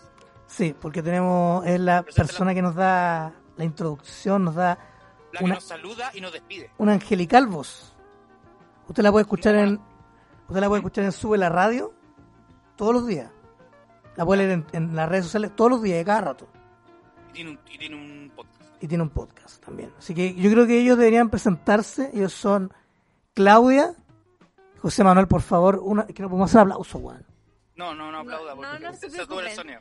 Sí, Pero lo vamos, lo vamos a Vamos amuletar. a aplau- aplaudir como los así. Sí, sí, como las foquitas, como las foquitas. ¿esto, ¿Esto va a estar en video también o nada que ver? No, no, no, no es necesario. No, no, Por eso no. estoy comiendo, una MB comiendo así. Yo por eso estoy. Ya, perfecto. Yo por eso hoy no he cambiado ropa, solo me duché. Muy bien. Sí, no, pero bueno, Eh, eh, chiquillos, bienvenidos a- al capítulo ya 47 de, de Miniset Show y queremos que nos cuenten, que nos hagan ¿Quiénes saber de la, claro, quiénes son, cuál es la ¿Quién les dijo que vinieran? y la importancia de la mm, de, de, los- de las, de las madres en, la, en series de televisión o en películas que sé que ustedes consuman y que empiecen a tirarnos artillería, pues, como de personajes, Sus, ma- sus madres favoritas. sus madres favoritas, ¿cachai? Así que, por favor, expláyense. Preséntense. Ya, amigo José, parte de tu Parto presentando. yo. Bueno, yo primero quiero agradecerles, cabros, la invitación. Eh, soy uno de los panelistas, patita, del podcast No Sabes Nada sobre series de televisión, Buena. que, que es un podcast que como está mi compañera Claudia Cayo, integrante de ese panel, y Lula Almeida también, dos mujeres muy feministas, regularmente eh, abordamos estas temáticas. Hablamos de series que igual tienen personajes femeninos bien complejos, que es todo un tema igual. En la televisión ya dejó de ser sorpresa, ya como que, bueno, después quizás vamos a hablar más de esto, pero yo, yo así como un, approach al tema, yo encuentro que los personajes femeninos eh, complejos ya son parte del ecosistema de las series de televisión. Una vez le preguntaron a R.R. Martin por qué sus personajes femeninos eran tan complejos en, sus libros. Y él dijo, ¿por qué no tendrían que serlo? Yo solo tengo afán de ser realista nomás, porque ¿cachai? Eh, pero está súper bueno el tema y, y gracias por la invitación, pues cabrón. Yo soy periodista, eh, ¿qué más puedo decir de mí? Me gustan mucho las series de televisión. Me gusta mucho Lost, que entiendo que por aquí hay otro Losty, que me estaban soplando antes. Eso, eh, muy bien, El enfermo de panda. muy bien, me encantan los... Yo, yo sí entré a la serie de televisión. Yo antes de ver Lost creo que no veía regularmente series. Y con Lost fue como, oh, conche su madre, acá, acá está pasando algo. Y de ahí me puse a ver qué más había en televisión. Mira, Y Breaking Bad. Breaking Bad también me gusta. yo Breaking Bad la vi en el... después del boom, Ah, ya, ahí después del boom. De, de hecho, Panda ve las series, o sea, como que muchas series que han tenido así como uh, en revuelo, él se resiste hasta el final, hasta el final, pero me acuerdo que para la temporada última de Game of Thrones, amigo Panda puso su casa, sin haber visto la... Oh. sin haber estado al día, puso su casa para que sus amigos vieran los capítulos de Game of Thrones, imagínate. Es contaste, ¿verdad? Hay un, pro- Qué hay un grande. programa de eso y hay, un- hay un, un programa con todas esas anécdotas en, en el podcast. Eh. Es lo máximo. donde yo obviamente no veía, yo no veía que no entendía nada, solo veía que avi- eh, dragones, que había mucho incesto y, estas- y esas cosas. Entonces, mientras mis amigos veían Game of Thrones, eh, yo me armaba mazo, jugaba Switch, como que ese tipo de cosas realizaba. Pero ponía tú- la casa tú nomás. querías, querías recibir ese entusiasmo. Que, que ese evento ocurriera cerca tuyo. igual. No, ¿sabes lo que pasa? Mira, yo voy a ser súper honesto. Creo que si vas a ver un, te gusta tanto una serie, una película, yo soy muy exigente con el tema de la calidad de imagen. Soy muy quisquilloso. Entonces fui a la casa, fui a la casa de una persona y estaban viendo la web en IPTV. Y se veía como las weas. Entonces, efectivamente, yo dije, ¿saben qué, cabrón? Yo tengo el, H, HBO en HD en la casa. Usted trae la comida, todo lo... pantalla grande. Claro, con una buen pan- sistema con una- de sonido. Entonces, cabros, vengan, yo, yo pongo la casa. Pero eso, ustedes ponen el resto. Entonces ahí fue, por vamos eso. a hacer las weas, las vamos a hacer bien. Si Sí, van a ver esta la van a ver bien. Yo me voy a encargar de que. véanla bien, pues sí. Yo, yo, a mí me encanta, yo igual pirateo y todo lo que quieran, pero, pero el tenéis que en buena calidad. Agua mínima. La frase Julia. Mira, yo pirateo y todo lo que quieran, pero tiene que ser Sí, pues bueno. es real. Eh, sí, po, eh, me encanta esa personalidad que tiene Panda y qué bacán poder hablar de... A mí me encantan las series de televisión, al igual que el José, una de las cosas que más nos enorgullece decir como de nuestro podcast es que es un podcast de series y televisión. Ahora último, el último año sobre todo, nos abrimos un poco más a hablar sobre películas porque entramos a salir semanalmente por Sube la Radio. Eh, y como ustedes podrán imaginarse, es bien difícil hacer que tres personas con vidas eh, como con trabajos que no son el podcast eh, puedan verse o tragar una serie completa en una semana para comentarla. Entonces como que íbamos alternando ahí entre estrenos, eh, películas y otras series de televisión. Eh, y, y nada, yo a, a mí, puta, desde chica me gustaba mucho. Yo cuando caché que, o sea, a mí me gusta mucho el, el cine y me, me encantan las películas y tengo mis películas favoritas y todo. Y padezco mucho, por ejemplo, la temporada de premios, disfruto mucho ver eh, es, eh, como, como estar arriba de todas esas novedades. Pero eh, yo me acuerdo que desde chica me gustaba mucho ver teleseries, por ejemplo. Como me fascinaba, weón, ver las teleseries de la televisión abierta que daban acá. Y, y, y una vez, como que, no sé, cuando estaban dando tic-tac, por ejemplo, yo me obsesioné con la idea de hacer espiritismo y estaba en un colegio católico y hice espiritismo y casi me gustan. Pero como que siempre he tenido esa fascinación por historias que son más bien largas y que, y que se van dosificando de a poquito y que crean como universos más complejos que una, una película que es más cortita. Entonces te gusta verdades ocultas. No la veo, es que no la veo. No, ahora yo como que estoy tan entregada a la, a la mm, al servicio de streaming Ah, que ya no casi no veo ni, ni televisión. Siento que estoy hablando demasiado, fuerte, espero que no. no, no, está bien. Eh, no, es que acá en la casa a veces me dicen Rafa Araneda porque grito mucho. ¿Cachai? No me doy cuenta porque estas weas como que me aíslan todo el ruido. Mejores audífonos, terrible. po, mejores audífonos. Mira, yo creo que nada es peor, nada es peor que Panda hablando y gritando, así que tranquila. Sí, es verdad, yo cuando estoy bajo algunos efectos estoy grito más. Hay algunos capítulos, hay algunos Es capítulos sabido. del podcast que he tenido que tijeretear porque Panda Se zarpa. Sí, porque me, me emociono, me emociono mucho, me emociono mucho. Jor- Bueno, y es, de- es demasiado bacán que, que hayan abierto este capítulo a hablar de personajes femeninos y de mamás, porque lo que decía el José es muy cierto. Nosotros, bueno, en el podcast estoy yo y la Lula, que somos eh, reconocidas feministas. Ah, eh, no, como, como, como que local. no, esa weá, esa frase de mierda. Eh, y puta, como que obviamente que tenemos una inclinación por esas series de televisión que desarrollan personajes femeninos que creemos que están interesantes y siempre como que ponemos mucha atención eh, a ese tipo de cosas. Entonces, la raja, y justo era un ejercicio que habíamos estado haciendo y que vamos a seguir haciendo durante Payo en el Instagram de No Sabes Nada, eh, arroba No Sabes Nada Podcast, que es como homenajear a mamás de la ficción televisiva, ¿cachai? Y de hecho entiendo que por eso Panta nos invitó en primera instancia porque vio el homenaje que, que hicimos a una reconocida mamita de Lost. Y, y ahí hemos estado subiendo, por ejemplo, homenaje a Luis Miguel, a Qué grande la Luis Miguel. protagonista de The Good Wife, y así vamos a estar subiendo otras. Yo, yo en este momento debería ir a... po- yo no, no sé por qué no lo hago, pero debería ir a ponerme la peluca de mi personaje No. favorito de Los Simpsons. Panda no, no, no lo hago. De los Simpsons. Sí. ¿Tienes una pel- Panda Yo esto te- es un podcast, si bien no estamos viendo en video los cuatro, es un podcast, no lo hago. No, ok. Pero, pero podemos escribirlo. Tengo una, tengo la peluca de March. Qué ridículo. Lazo? Oh, qué bacán. March es mi personaje favorito de la familia amarilla. ¿Tú cachai, tú cachai lo que anda? Bueno, debería escribir un homenaje para el Instagram. ¿Por qué no escribes un homenaje? Te hacemos la propuesta ahora. Sí. Ya, ya, bacán. Bacán. Escribe un homenaje y, y, Y, y en tu foto portada pone tu, tu, tu peluca. Yo alguna vez, eh, yo conté antes de, ir al- a, a lo lleno, me acuerdo que estábamos de vacaciones con el señor acá, Jorge, y otros amigos, y estábamos en un parque de diversiones y era como, oh, viene Patricio, oh, Esponja, estaba... Vamos en Universal y fuimos dije- al parque de los Simpsons. Y A dije. ¿dónde están los Simpsons? ¿Dónde está, ¿Dónde están los Simpsons? Y veo a March con Homero. Y bueno, fui, un corpóreo, claro, y fui de una. Me agarré de las piernas de March como un niño de dos años. Hay fotos. Y hay fotos. Sale el, sale Panda hincado agarrando las piernas de. así como abrazado a las piernas de March. Y me pregunta, March me pregunta por qué, y yo le explico que era mi, que era mi personaje favorito. seguridad De, ese- de esa parte. era mi personaje ¿Nunca favorito. esa foto? Está, está, debe estar por ahí en Instagram. Por ahí la, voy- la, la voy a mostrar. De hecho, tengo mi tazón de March. Tengo mi tazón de March, tengo a la familia Simpson pegada en el refrigerador de la casa.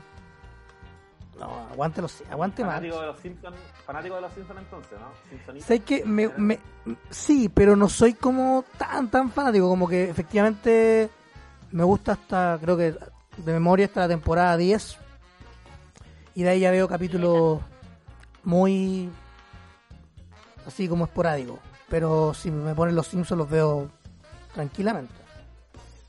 Creo que o sea, todos dicen que va a la baja, pero pero es como están los tiempos nomás. Hay cosas que ya no pueden decir, que no pueden hacer. Yo, yo tengo un pecado original como seriáfilo que he visto muy poco los Simpsons. No soy tan fanático. Pero está bien igual, pues sí, es, es como los que es como es como los que dicen que no han visto Star Wars o Señor de los Anillos. Uno encuentra que son así como ¿por qué no lo han hecho? y filo, pues weón, pasa. En, series de televisión hay hartos clásicos que son como previos a la época que yo me senté a ver así como ya formalmente series de televisión y, son demasiado largas y no me he aventurado, obviamente he visto los Simpsons, entiendo todos los memes, pero no te puedo sacar una referencia, ¿cachai? Con Friends tenía también esa duda y hace dos años me di la, la paja, me senté y vi Friends entera y fue como ya, check.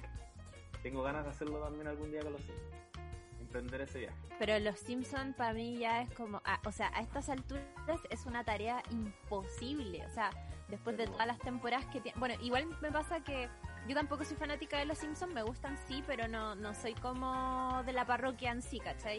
Eh, y obvio que me sé los nombres de los personajes y todo eso, y grandes momentos también los tengo, pero eh, no soy fanática, fanática, y sí me pasa que es como es como una serie que tú no te das cuenta de todo lo que la has visto hasta que realmente como que analizáis hasta qué temporada llegaste es como, weón, imposible que haya visto tanto. Y es porque nunca lo viste quizás como con querer, sino porque te lo pillaba y en la tele iba y consumiendo de a poquito, pero a lo largo de muchos años. Entonces, obvio que después de tanto tiempo vais completando ahí como espacio. De hecho yo le tomé el, Eh, yo, yo le tomé el peso porque en la U eh, arrendaba muchas películas o en la biblioteca de la, de la universidad y todo. Y después la respaldaba académicamente. Y me di cuenta Respaldar. y me di cuenta de que los Simpsons tenían no sé, veintitantos capítulos por temporada, que después pasó con otras series, como, como Lost, por ejemplo, o Breaking Bad, no tengo idea. Claro, ahora es como hay algunas que tienen un poco menos, como las de Netflix, usted vi la del Sunderland, como lo dije, y tiene siete capítulos, u ocho, una cosa así. Hay algunas que tienen diez, otras tienen trece, si mira, el Toy Boy tiene como catorce, eso es como muy raro. Pero para partir con personajes femeninos, eh, les voy a preguntar, ¿por, por qué Daniel Rousseau, si, siendo de que es madre eh, y tiene una y su hija es efectivamente relevante, no es de las personajes femeninas más importantes? Yo creo que Claire es más importante que Daniel Rousseau. Entonces no sé por qué la escogieron a ella, como para partir con una personaje femenina que es madre. Eh, yo, como responsable de ese mini homenaje en el Instagram de No Sabes Nada, te, diría que, que pensé en Claire, por supuesto, eh, pero me decanté por. Y, eventualmente podemos también hacerle un homenaje a Claire más adelante, no hay problema con eso. Pero me decanté por, por Rousseau porque igual para mí representa un mejor momento de los. Siento que la Claire, eh, que es madre, pero después se pierde en la selva y, se termina volviendo un poco loca y, desaparece y después vuelve a aparecer, como que a mí al menos encarna eh, esas temporadas que son más reguletes. En cambio, Rousseau es la voz de la francesa que se escucha en ese walkie-talkie cuando están buscando señal. Para mí no sé, es más representativa de los. Es más isla, decir tú. Es más isla, sí. Claro, porque que, Claire me deja como, es más, es, es un poquito más pareja como a nivel de temporadas, ¿cachai? Como que me parece más porque, bueno, después sale la selva y se vuelve loco y todo lo que queráis, pero Rousseau después eh, eh, no tiene mucho más, ¿cachai? Es como dos o tres temporadas, o dos, me atrevería a decir, como súper potente, pero no, no está como de manera eh, literal, como, como, como Claire, ¿cachai? Pues eso era mi duda, pero, pero qué bueno que partamos co- con eso, porque no sé si me pueden comentar como otros personajes que efectivamente tengan una importancia eh, a nivel de, de TV, como a ni- a nivel femenino, o sea, ojalá que sean madres, pero si no lo son, está todo bien. Bienvenido. eh. Como para ir, para ir aprendiendo de lo que nosotros, los que nos vemos tantas series. Claro, yo creo que parte de, mm, de este cambio de paradigma que ha habido como con el hecho de que se empiece a hablar mucho más de eh, feminismo, de empoderamiento femenino, no sé cómo quieran llamarle, eh, hace también, pr- producen como varias cosas en la industria y una de esas es que hayan más mujeres escribiendo guiones y dirigiendo y produciendo. Y eso creo que es un, un indicador súper importante y el más fundamental a la hora de entregar nuevos personajes femeninos o nuevas maneras de entre como nuevos relatos de maternidad, nuevos relatos de amistad, nuevos relatos de pareja también. Em, y, una de las cosas que nosotros siempre hablamos en el podcast es eso. De hecho, nos encanta rescatar mucho series que han tenido guionistas mujeres, eh, porque se nota el tiro y nos encanta hacer la comparación entre cuando un personaje femenino tiene una complejidad eh, alcanzada a partir de que fue escrita por un hombre y cuánto cambia cuando es dirigida y cuando está bajo una, la lupa de una sensibilidad femenina. Justo hoy día, por ejemplo, está, mm, justo hoy día, sí, estaba escuchando un podcast eh, nuevo que, mm, que salió, que, que no sé si cachan una productora de, de podcast argentina que se llama Posta FM De nombre. que, mm, de nombre. Y ellos hicieron un, un podcast hoy día que se llama eh, Acabar.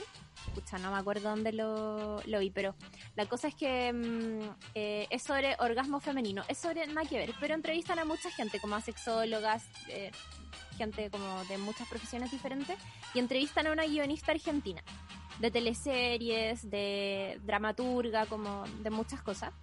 Y ella decía que, que lo que más le sorprendía y la, como una de las cosas más desafiantes a la hora de escribir personajes femeninos, mujeres, hijas, tías, amigas, era poder convencer a sus pares masculinos de que em, se puede escribir una mujer con una dimensión sexual tan desarrollada, por ejemplo, y que siempre la pelea que ella le toca dar con productores, directores de áreas dramáticas y cosas así, es complejizar un personaje femenino a partir de una lectura más sexual, ¿cachai? Eh, porque siempre lo que se dice es que cuando hay como un personaje que es femenino, que es muy sexualizado, que, que tiene como esa parte eh, sexual, personal, que, que está muy desarrollado, que vive muy conectado con eso, como que se asume que al mismo tiempo no puede ser una mujer que sea empática, no puede ser una mujer tan dedicada a las labores de madre, es como si esas dimensiones estuvieran separadas, ¿cachai? Y creo que una de las cosas más bacanes que ha pasado con las series de televisión en el último tiempo es que a partir de estos cambios que han habido en la industria y toda esta revolución que puta tiene muchas aristas, que tiene que ver con el Me Too, con denuncias, con que se abran eh, nuevas oportunidades para que entren mujeres, tiene que ver con que estamos disfrutando, estamos viviendo una revolución que es paloyo. Yo no sé si todos están realmente conscientes de que ahora las series de televisión no se padecen semanalmente como se padecían an- anteriormente, de partida que era como que Lost, por ejemplo, la, la padecíamos cada fin de semana al mismo tiempo y eran personas que estaban sentadas en sus televisores en diferentes partes, claro, y ahora es como que no, cada uno disfruta las series de televisión cuando quiere, como quiere, las consume al ritmo que estime conveniente y es como una industria que va desde esto hasta a- apertura de temas y cosas así. Y una de las cosas que más nos gusta es hablar sobre personajes femeninos que están novedosos o que rompen un poco, que nos parece que rompen un poco el canon de lo que estamos acostumbrados, ¿cachai? Eh, yo no sé si ustedes vieron ahora recientemente Boyack Horseman, no sé si, si la han escuchado. Yo, la, yo no he visto la última temporada. Yo to- Ya. todavía no le doy la oportunidad, pero yo voy a caer pronto ahí. Ya.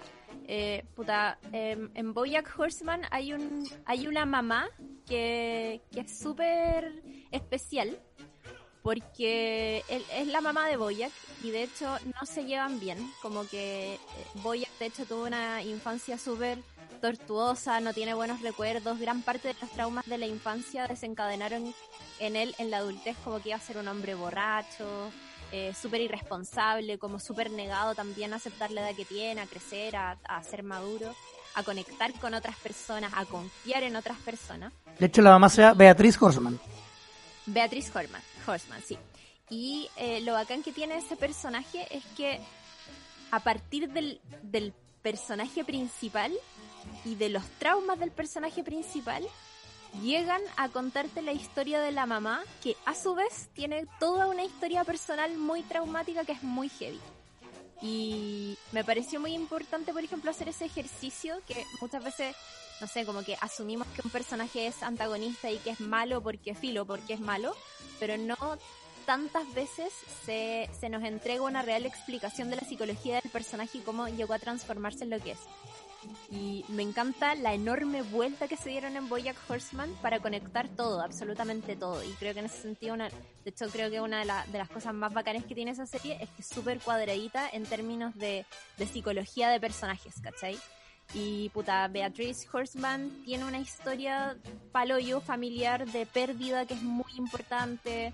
eh, un matrimonio que ella esperaba que iba a ser como súper dulce, pero que finalmente no fue así que tiene que ver también con el deseo genuino de ser madre. ¿Qué pasa también cuando, eh, no sé, po, no querís ser madre y te toca y filo y no tenéis la fortaleza para abortar o no sabes lo que es el aborto y terminas como siendo parte de una maternidad forzada que simplemente no funciona, ¿cachai? Todo ese tipo de relatos creo que lo estamos viendo cada vez más y Beatrice Horseman, por ejemplo, es uno entre tantos otros que, que hemos visto en el último tiempo. Yo sé que el Panda también, por ejemplo, es, bueno, fanat- reconocido fanático de la lucha libre, al igual que, mm, que mi amigo aquí, Jorgito. Y no sé, cabrón, yo sé que el Panda lo vio, pero no sé, Jorge, si tuviste Glow, por ejemplo. Sí, Oh, completa. Completa. Muy creo. buena, muy buena. Nosotros la comentamos en el podcast y hay un personaje ahí, mamito también, que está muy interesante, que es el personaje de Debbie Egan. Eh, Sí. Liberty Bell. Liberty Bell. Tremenda Tenía- actriz. Tenía que lidiar el- con el problema de la, de la maternidad y también con, con este, con, con expansión y con el asunto de trabajar, de que ya no era una, una actriz famosa y que tenía que lidiar con, con eso. El- el- ese, esa historia o esa, esa línea fue súper bien, bien llevada. Me gustó mucho. De hecho, eh, ella, mm, pa- para los que no cachan, nosotros hablamos de una película en la que actúa Betty Hilton, que es la actriz de Hunt, para que la vean. Por favor, hicimos una... una- Creo, yo no la he visto, ¿De pero le Hunt? aplaudieron muchísimo ese papel. ¿La qué?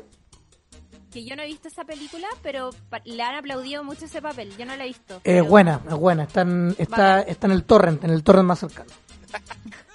No, pero o sea, la gracia, a ver, la gracia de Glow eh, tiene que ver un poco...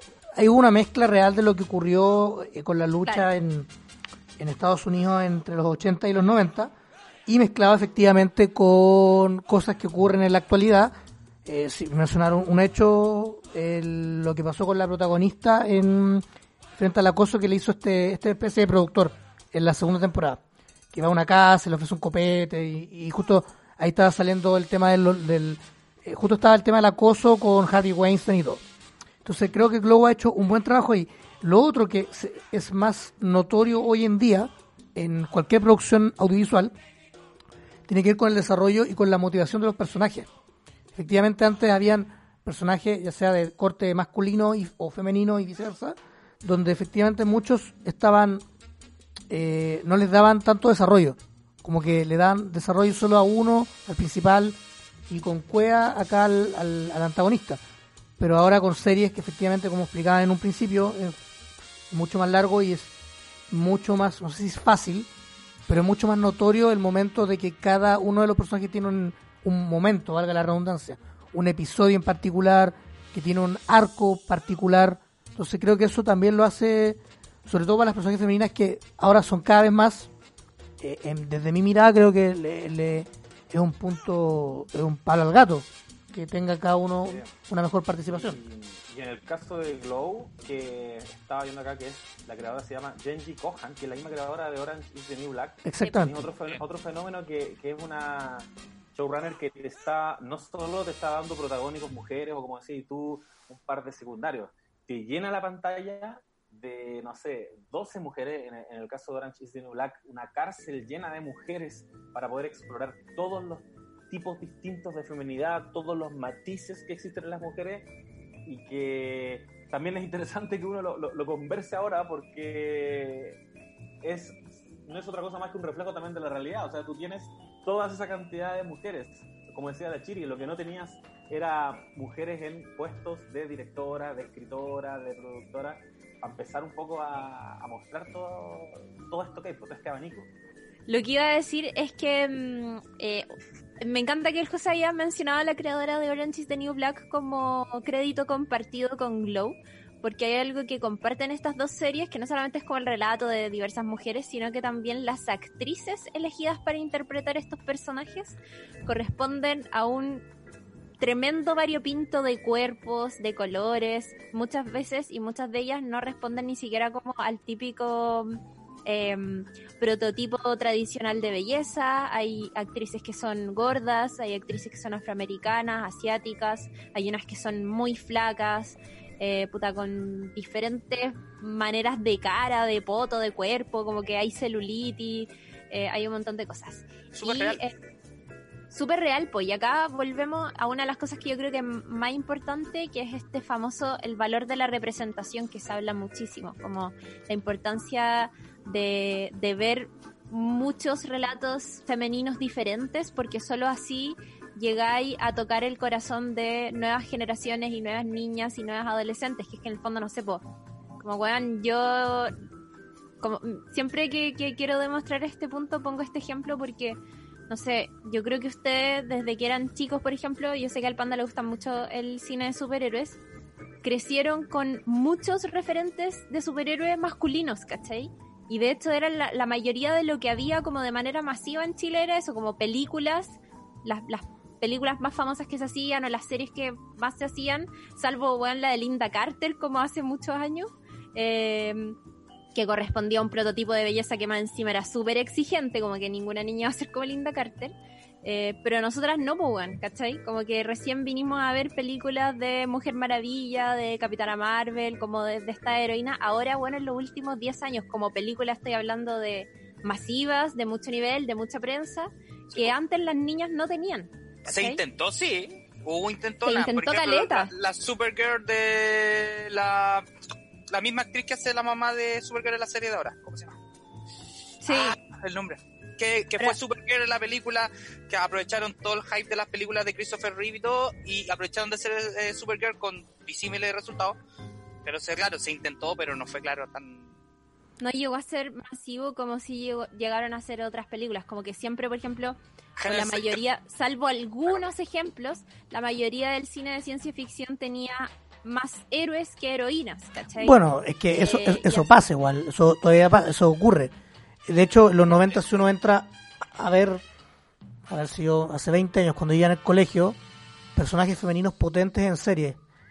Me atrevería a decir la agente Scully en los agentes secretos, en los archivos secretos X, Claro. eh, Júbilo en la serie de los X-Men, o Jean, o Titania, Tormenta en la serie de los X-Men. Pero hay, hay un punto también que, por ejemplo, la- las figuras mujeres en la ciencia ficción, ah, de- de- aquí te voy a hablar de casi la prehistoria. Barbarella es como el ejemplo Barbarella, claro. de la feminización, ¿cachai? Pero dentro de un contexto de ciencia ficción, ¿cachai? Ahora, el, Ah. el prototipo se vino a romper en el 77 con Star Wars, con Leia, que era la princesa en apuros, pero que princesa que agarraba el blaster y empezaba a disparar a medio mundo, ¿cachai? Y que te- tomaba las decisiones ella y que no era la, era la princesa en apuros entre comillas, ¿cachai? Y que no vistió ropa interior hasta la segunda Y película. no vistió ropa interior porque Pero, pero por ejemplo, sí, el, después de los 2000, eh, yo la vi un par de veces en TNT, nunca le di mayor mayor tiraje. eh, Verónica Mars, no sé si será una buena o una mala serie, no, no tengo idea, pero efectivamente, efectivamente la Kristen Bell, parece que es el nombre de la actriz, ella de es Kristen Bell. protagonista de, de una detective que resuelve diversos casos, son como cinco o seis temporadas, pero no tengo otra otra antes en mi memoria como de alguna serie donde efectivamente el rol es ella, es para ella y es ella empoderada, ¿cachai? Como, Claro. porque en el otro había una, se compartía el rol, en los Lo agentes secretos. interesante eh, es que ahora abundan y, y el desafío pareciera que se impuso como un desafío creativo que les deje ese giro a la historia. porque tú, es verdad, existió Leia, y no era tan en todo el arquetipo de la princesa en apuros, pero igual no era una historia sobre ella, igual era una historia sobre los, los hombres de, de la saga de Star Wars, y ahora lo que hacen con Rey es un intento mucho más evidente de vamos a depositar en ella el peso de, esta nueva historia. Y eso es lo, lo bacán porque los cabros chicos, las, niñas principalmente están encontrando con estos modelos. Ya no, ya no es algo extraño están ahí. Todos estos personajes femeninos la protagonista de los Juegos del Hambre ponte Divergente Claro. Una, bueno, en, en Star Wars de hecho hay un ejemplo muy lindo que yo creo que uno de los valores más bacanes que tiene Star Wars es la cosa transgeneracional. Y es que en el fondo, no sé, yo me acuerdo que mi papá, muy fanático, vio las películas, las primeras películas y cuando salió La amenaza fantasma, era como, tienes que ver esto, por favor. Y yo como, "Mm, ya bueno, lo voy a ver porque sale un niño chico que es muy lindo y que tiene como mi edad. Pero yo no cachaba nada, ¿cachai? Y una de las cosas más bacanes es que eh, uno comparte eso como comparte este contenido y, y en la pasión por este universo con hermanos mayores, con hermanos chicos, con papás, qué sé yo. Pero otra cosa que creo que es, muy bacán y que los fanáticos valoran muchísimo, que es como crecer al mismo tiempo que los personajes. O que en el fondo si es que tú cuando eres chico viste a un personaje adolescente, en la adultez lo puedas ver como de tu misma edad o qué sé yo. Y, mm, y con Leia es, es- es todo un tema y con Leia es muy bonito lo que pasa porque nosotros la conocemos, claro, ella es súper joven, ni siquiera en una relación de pareja, era princesa, como decía el, el panda princesa en apuros, y ahora en las últimas películas la vemos en una faceta totalmente distinta, sigue siendo líder, pero ahora es mamá, tiene una relación de pareja que se ha mantenido en el tiempo y está y, es una es una visión muy bonita de, de la maternidad lo que vemos en Leia en las últimas tres películas porque creo que desarrolla en el- a la manera de Star Wars muchas de las creencias populares que hay como con respecto a cómo es una mamá. Por ejemplo, como cuando dicen eh, que las mamás, las mamás saben todo, ¿cachai? Las mamás saben todo. Leia efectivamente sabe todo y en momentos claves de las tres últimas películas ella logra conectarse por, bueno, también probablemente tiene que ver con lo sobrenatural que hay en su espíritu, ¿cachai? Pero, pero es muy bonito eso, como vive como por siempre constantemente conectada con su hijo, con su hermano, eh, y eso es muy lindo. Hay todo un rollo, hay todo un rollo grande de- con Star Wars porque lo, lo que lo, lo explicaba George Lucas muchas veces es una película sobre valores es una película sobre qué le entregamos a, a- a la- al, en este caso a los niños porque él siempre lo dijo. Star Wars es una película para niños de 12 años para arriba de hecho el target está como súper definido y es una cosa que dijo ahora lo, lo menciona Dave Filoni en, en un documental súper interesante de, de Mandaloriano que recoge este legado de Lucas como de, dentro de los valores, dentro de la historia y todo. Y lo que mencionáis de Leia también es un camino. O sea, básicamente hemos visto el camino de Leia a, a ser esta figura materna súper potente porque en realidad lo que hace ella al final es unirse en la fuerza eh, con su hijo y ella se hace uno con la fuerza en el momento que se puede hacer uno con el hijo.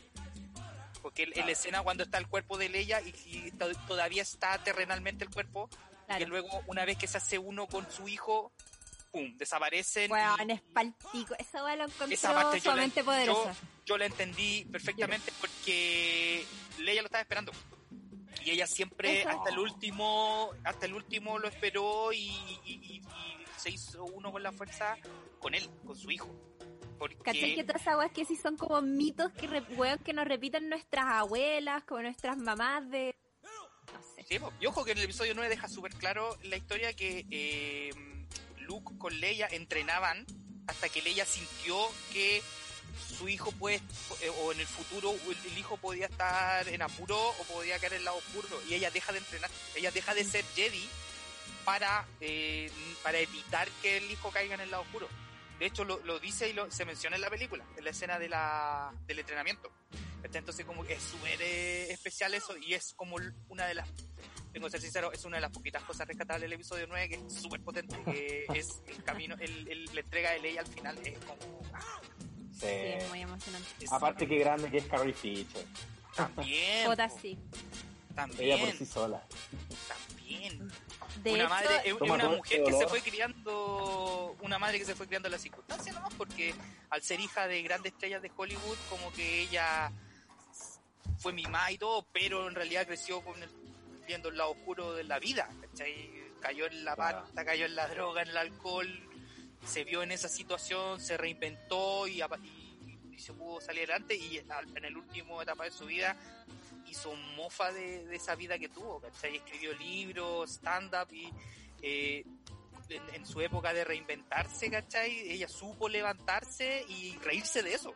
¿cachai? Que, para muchas personas puede ser muy trágico, puede ser muy mortal en, en otro cierto aspecto, pero ella lo ve desde el lado como chistoso y se paró y siguió y fue eso, y es el legado que deja Carrie Fisher como una, una de las grandes mujeres fuera del cine. más encima ¿Cómo fue que que... dijo ella? Toma tu dolor y conviértelo en arte, ¿no? Sí, una cosa así. Sí. sí. Qué lindo. Más encima que ella ella muere y, y- y inmediatamente después fallece su Al, mamá. al- al día después. Al día después, fue al día después, exactamente al Sí. día después. Sí, al- Fue, el día weón, como, no sé, después. Sí, muy totalmente leyenda hasta como en esos pequeños detalles.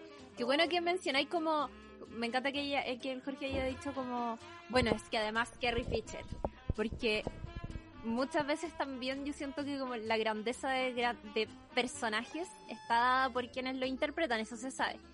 Eh, y ahora último, hemos reflexionado bastante en nuestro podcast sobre la figura de, mm, de Gillian Anderson, que, que estuvo en tres cosas como que a nosotras nos parecen así maestras, ¿cachai? Sí. Tres mujeres muy diferentes entre sí, tres personajes femeninos muy fuertes entre sí. Eh, no sé, como que me se siento que viene, pasa tú dices por, por las tres series, ¿no? Por The Fall, Sí, por Sex Education y X-Files. sí. Qué grande sí, Ahora va a education. ser de Margaret Thatcher. Sí, Paloyo. al hoyo. Lo- yo, yo estuve viendo Sex Education y claro, ahí hace de una mamá que sube también, tiene todo un rollo y todo un tema, po. que a veces, Sí. a veces se a veces está como casi el mismo nivel del hijo en el aspecto del crecimiento y todo y como me, me gustó mucho La- de hecho no la no- al principio no la reconocí la serie yo la, la veía con, con mi pareja ella me la ella me mostró la, la serie y como que no la al principio no la reconocía a Gillian Anderson ¿te puedes Es que sale muy rubia. Sí demasiado. Cuando, cuando yo vi Sex Education, Jorge no pescaba. Le decía, eh, oye, yo que soy tu romance, veamos Sex Education y, y no quería. Y no quería.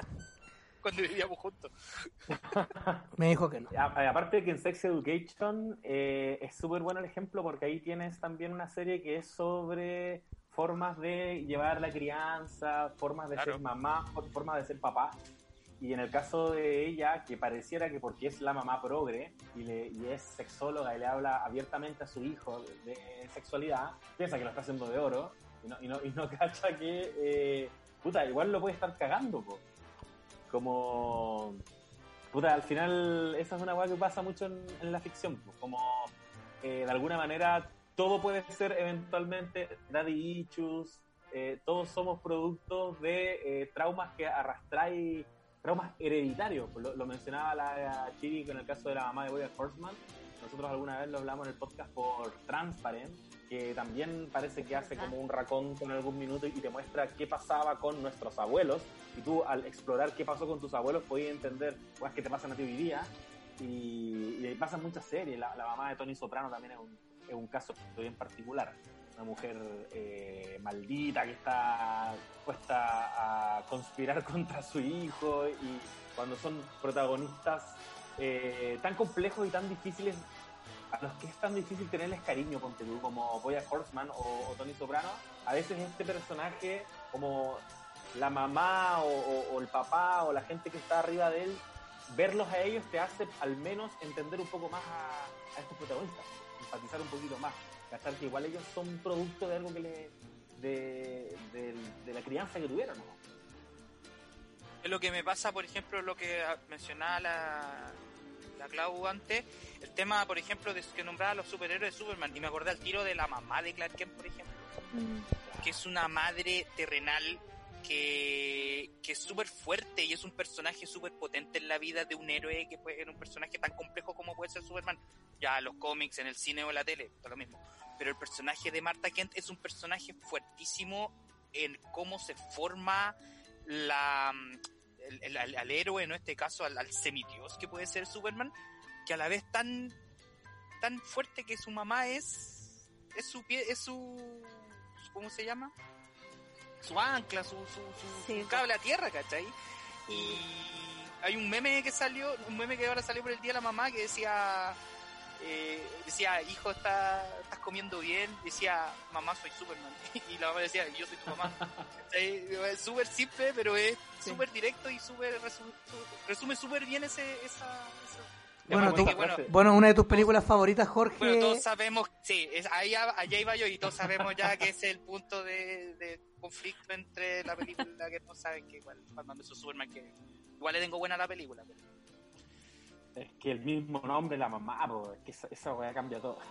Y, el- y el caso contrario es Batman, que ante la ausencia de mamá se le escalabra el mundo, se transforma en, en este justiciero por la falta que tiene de, por, por el abandono que sufre por eso, ¿cachai? Es como el caso contrario. Es fuerte, eh, eh, es potente Sí, es porque real.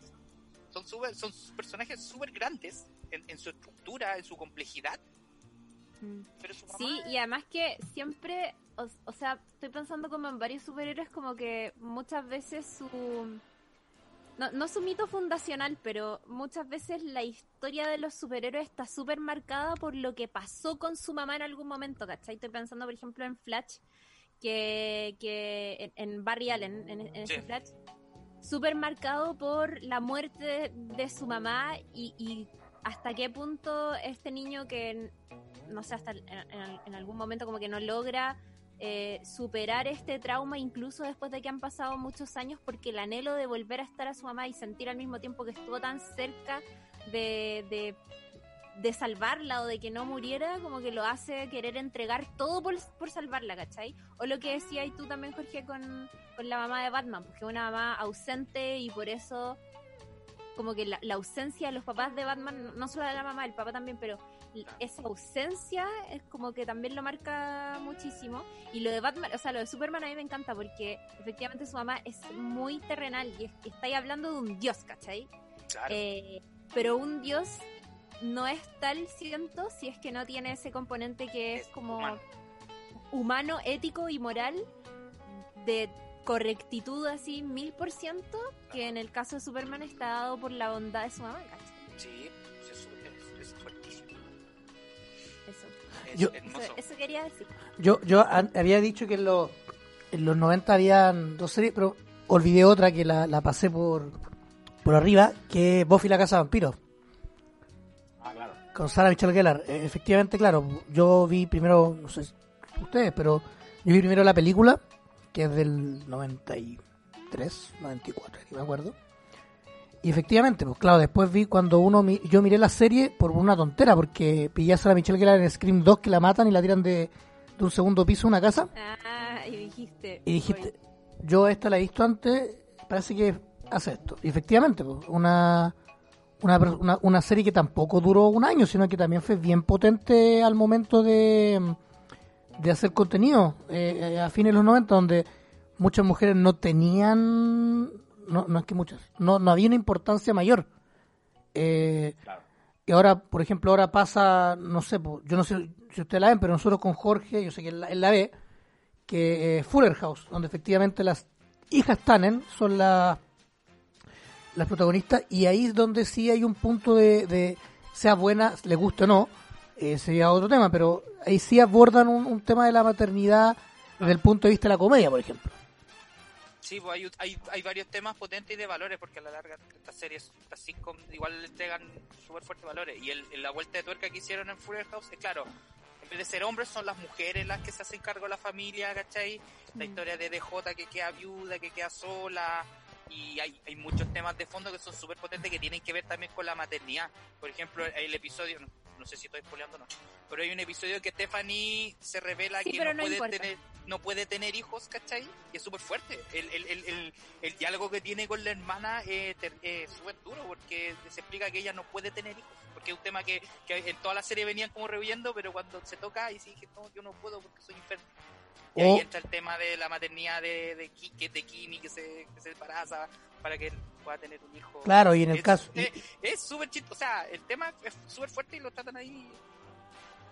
O, o en el caso de la de Ramona, que es una, una adolescente y que efectivamente tiene una, al principio de la serie tiene una madre súper ausente que es Kimi Sí, y que gran parte de sus cosas de mujer al principio las ve con Stephanie porque ve a una tía que tiene veintitantos años ahí como, como un modelo a seguir. Entonces, eh, Stephanie, Stephanie viene, viene a ocupar el lugar de Jessie, del tío Jessie, como la tía buena onda, que es la que puede entregar valores que a veces no te entrega la, la mamá directamente por un asunto de autoridad o ¿cachai? sino que como más O aterrizado. porque no hay mamá también. Tiempo. A veces el rol Sí, de la maternidad lo da una hermana mayor o una tía, También, ¿cachai? Como Eso. en Shameless. como en Chain. Exacto. Weón, qué gran ejemplo. ¿O no? Fiona. Fiona es lo máximo. ahí funciona. La mamá de la familia sin, sin ser la mamá de la familia. Solo porque le cayó el saco por, porque es la única persona razonable del, del lugar. Es verdad. Estaba pensando ahora. Yo, yo me imagino que vieron Breaking Bad, ¿no? Sí. Breaking Bad. Sí. Eh, ya. Un- es que hay otro personaje femenino potente acá que, que no solo es potente como construcción de personajes, sino que por lo que implicó en términos creativos, yo diría, para, para los autores, que en este caso son Vince Gilligan y Peter Gould, es que en Breaking Bad eh, Skyler siempre fue controversial porque tú tenías ya este antihéroe que era Walter White y lo acompañabas, que, eso es la serie, acompañarlo en este descenso al ambiente criminal, en este viaje como, como hacia la oscuridad, y, y tienes a la, a la esposa al lado, y, y rápidamente fue muy difícil tenerle mucho cariño a ella porque se constituyó como la agua fiesta. Que era como, puta, la weá, Walter White la está haciendo, pero Skyler está ahí, como con esta altitud moral, hablándole. Lo que pasa es que en las primeras dos, en las primeras dos temporadas ya, puta, me van a disculpar, pero como que vale callampa el personaje, como que después la tercera para arriba es donde empieza a aprender. Puta, eso, ese fue tema para Vince Gilligan porque él no, no se lo planteó así. De hecho, él lo dijo. eh, se vio en algún minuto con que todos los fanáticos odiaban a Skyler, y que fue algo que ocurrió. Era como, puta la weá, Skyler.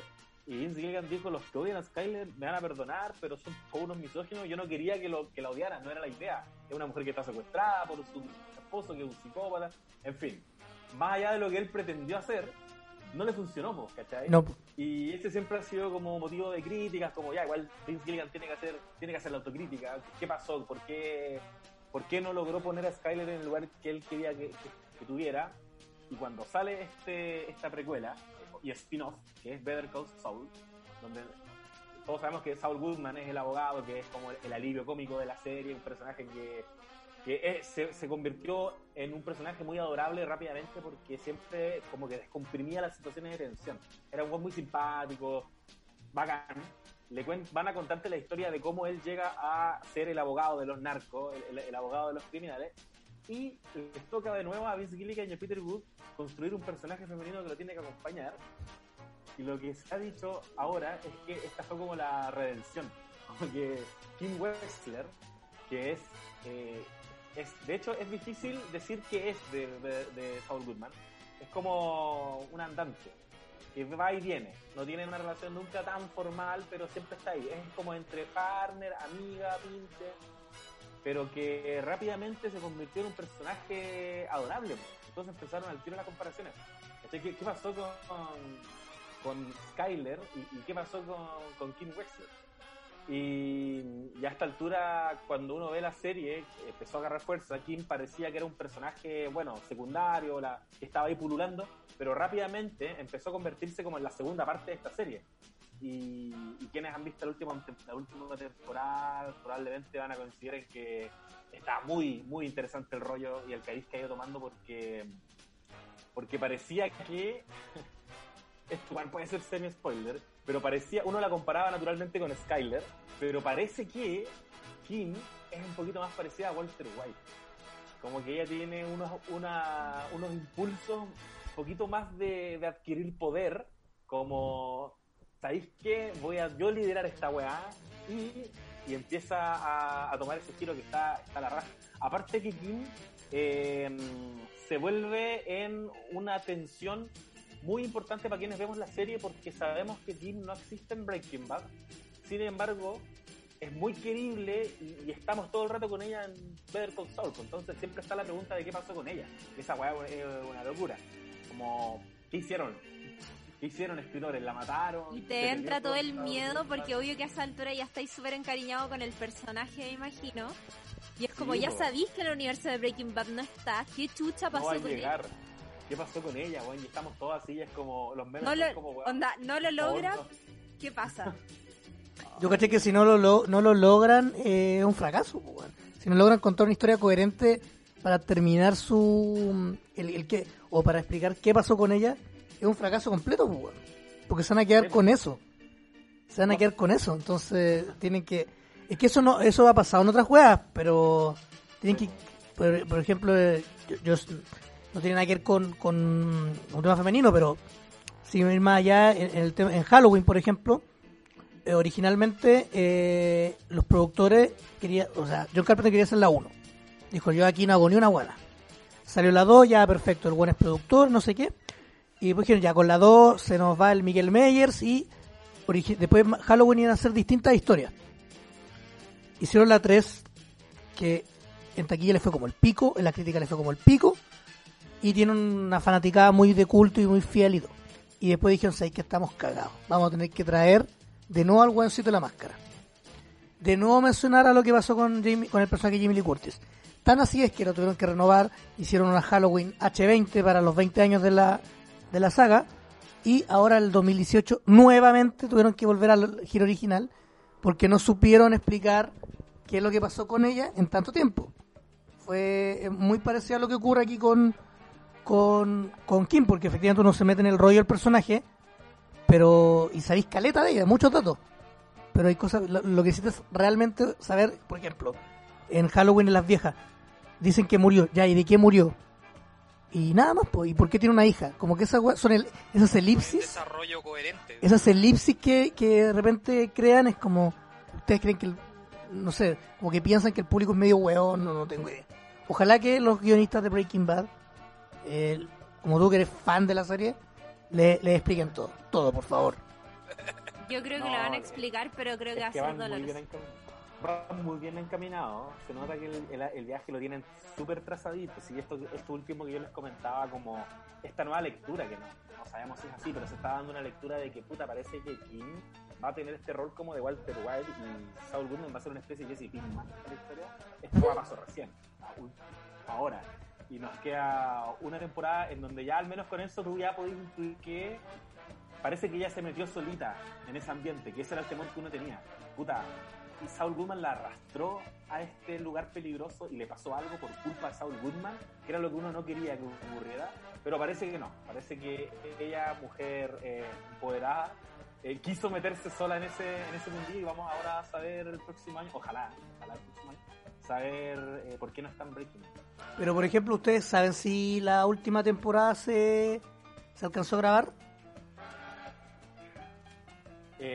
No Yo no estoy veo, seguro, pero... no, no veo Better Call Saul.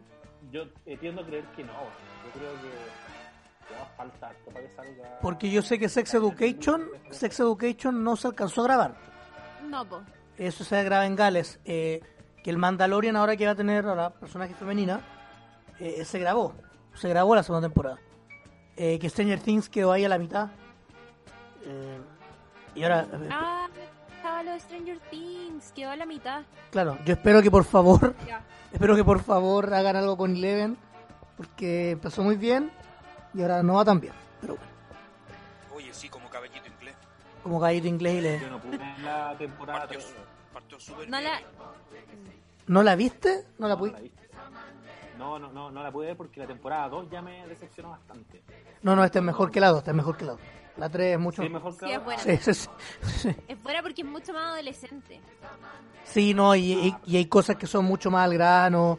Los capítulos tienen una concordancia entre uno y otro. No es como el del. Ese de la segunda, donde eh, ella se va y conoce como a la media hermana y, Sí, y yo no entendí nada. No, no, no, aquí funciona. Sí, tranqui, funciona. Hay cosas que efectivamente hay otras cosas que a muchos no les gustan, pero ya ese, ese es otro tema. Es otro tema que en, en este minuto en este minuto no vale la pena conversar. No, no sé, por ejemplo, tú explicáis un poco de mm, que, vi- que vieron Friends. Eh, yo Friends también, sí. he visto capítulos así como muy a la, a la rápida y como me, no es... Yo lo, estoy, yo lo estoy viendo por osmosis porque lo ve Claudia, mi pareja lo ve y la acompaño a verla. Y le contaba a Panda y en, en el episodio pasado que me estoy como reencontrando con Friends. Estaba medio peleado, pero ya Y- estamos poniendo en la buena. A ver, yo Me encanta.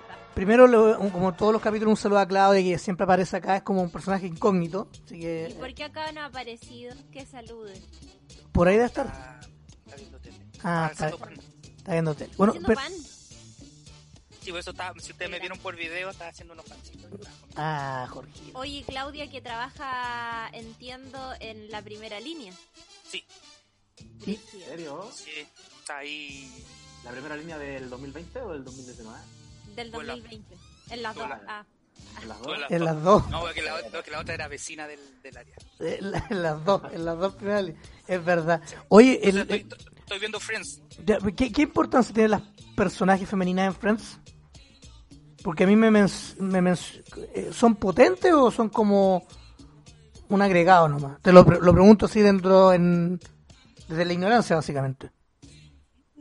Son, mira, un debate que se ha dado mucho, tú caché que Friends es como una de las comedias más exitosas de las últimas dos décadas, es muy querida por los fanáticos y siempre se, se dan muchas discusiones en torno a Friends y no sé si cacharon que en el último tiempo, eh, hace como dos años salió un artículo, no me acuerdo cuál era el- la fuente original de eso, pero era como los millennials están odiando Friends por machista, por misógina, por un montón de cosas. No sé si leyeron eso o, o escucharon alguna vez ese rumor. Algo escuché Pero como que a partir de ese artículo se reabrió el debate en torno a si Friends era homofóbica, eh, misógina, machista, transfóbica, no sé, un montón de cosas. De hecho, yo, Eh. antes de, yo efectivamente, si tú pones Friends Millennials en Google, te aparece el artículo. Te aparece el tiro. Sí, Al sí, tiro. fue como una discusión muy heavy. eh, y, y de hecho se volvió a reflotar el año pasado cuando se cumplieron 25 años desde, mm, desde el estreno. Y, mm, y nosotros, me encanta ver que es una discusión que hemos dado bastante en nuestro podcast, sobre todo con nuestra compañera Lula Almeida, que es muy fanática de Friends, que quiere muchísimo esa serie. Y, mm, y lo que siempre conversamos es que Friends es muy hija de una época, ¿cachai? Eh, y que si bien hay relatos, y esto aplica no solamente para Friends, sino que para un montón de otras cosas, que si bien hay cosas que, que miradas con la lupa actual no quedan tan bien, hay otras cosas que fueron planteadas en su momento y que fueron una locura. O sea, que, ni, que eran muy pocos los programas que proponían relatos como esos, como por ejemplo eh, una pareja lésbica en televisión que además estaba criando un niño, ¿cachai? Que en este caso era la ex esposa de Ross. Eh, ahí tenía otro concepto, otro personaje mamito, mamita de, de la ficción televisiva. O el hecho de que mm, eh, todos los personajes de Friends eran mujeres. mm, hay- cosas que nunca se van a entender, como por ejemplo que vivían en un departamento súper caro, en un barrio muy pituco de Nueva York, y era como, weón, tenían trabajos súper modestos. Pero, filo, uno como que aprende a abrazar y a firmar ese pacto de credibilidad con la historia pero mm, las protagonistas tenían sus trabajos respectivos, eran mujeres sexualmente súper activas, eran totalmente independientes o trataban de armarse sus propios caminos. En el caso de Rachel, es quizás la que tiene como el viaje más, eh, más, más profundo, más heavy, porque ella parte en el capítulo 1 abandonando su matrimonio el día de su matrimonio y aparece vestida de novia como desechando este compromiso que era muy promisorio además porque su, su pareja, la persona con la que se iba a casar, era un era un súper profesional muy destacado, como que además ella venía viene de una familia media pituca, entonces tenía como un futuro muy prometedor en ese sentido. Ella no quiere eh, eh, dedicarse a eso, no quiere ser la ama de casa, no quiere no quiere esa vida para ella y empieza a forjar su destino de a poquitito y empieza a romper eh, vínculos con su papá, por ejemplo, que, que hasta cierto punto la, la mantiene, como que la ayuda económicamente y de pronto no. Y ella empieza a trabajar como camarera en este café eh, y así de a poquito empieza a encontrar otras pegas. Siempre le gustó mucho la moda, llega a trabajar al mundo de la moda, finalmente consigue un trabajo a toda zorra, como que ese, ese es más o menos el viaje de Rachel. Entonces creo que hay cosas, claro, que no se ven tan bien, como por ejemplo chistes que son medio como machistas, eh, que obviamente hoy día no, no, no, no pasan colados, eh, pero que para la época era como, puta, weón, ¿qué más le pedís, cachai?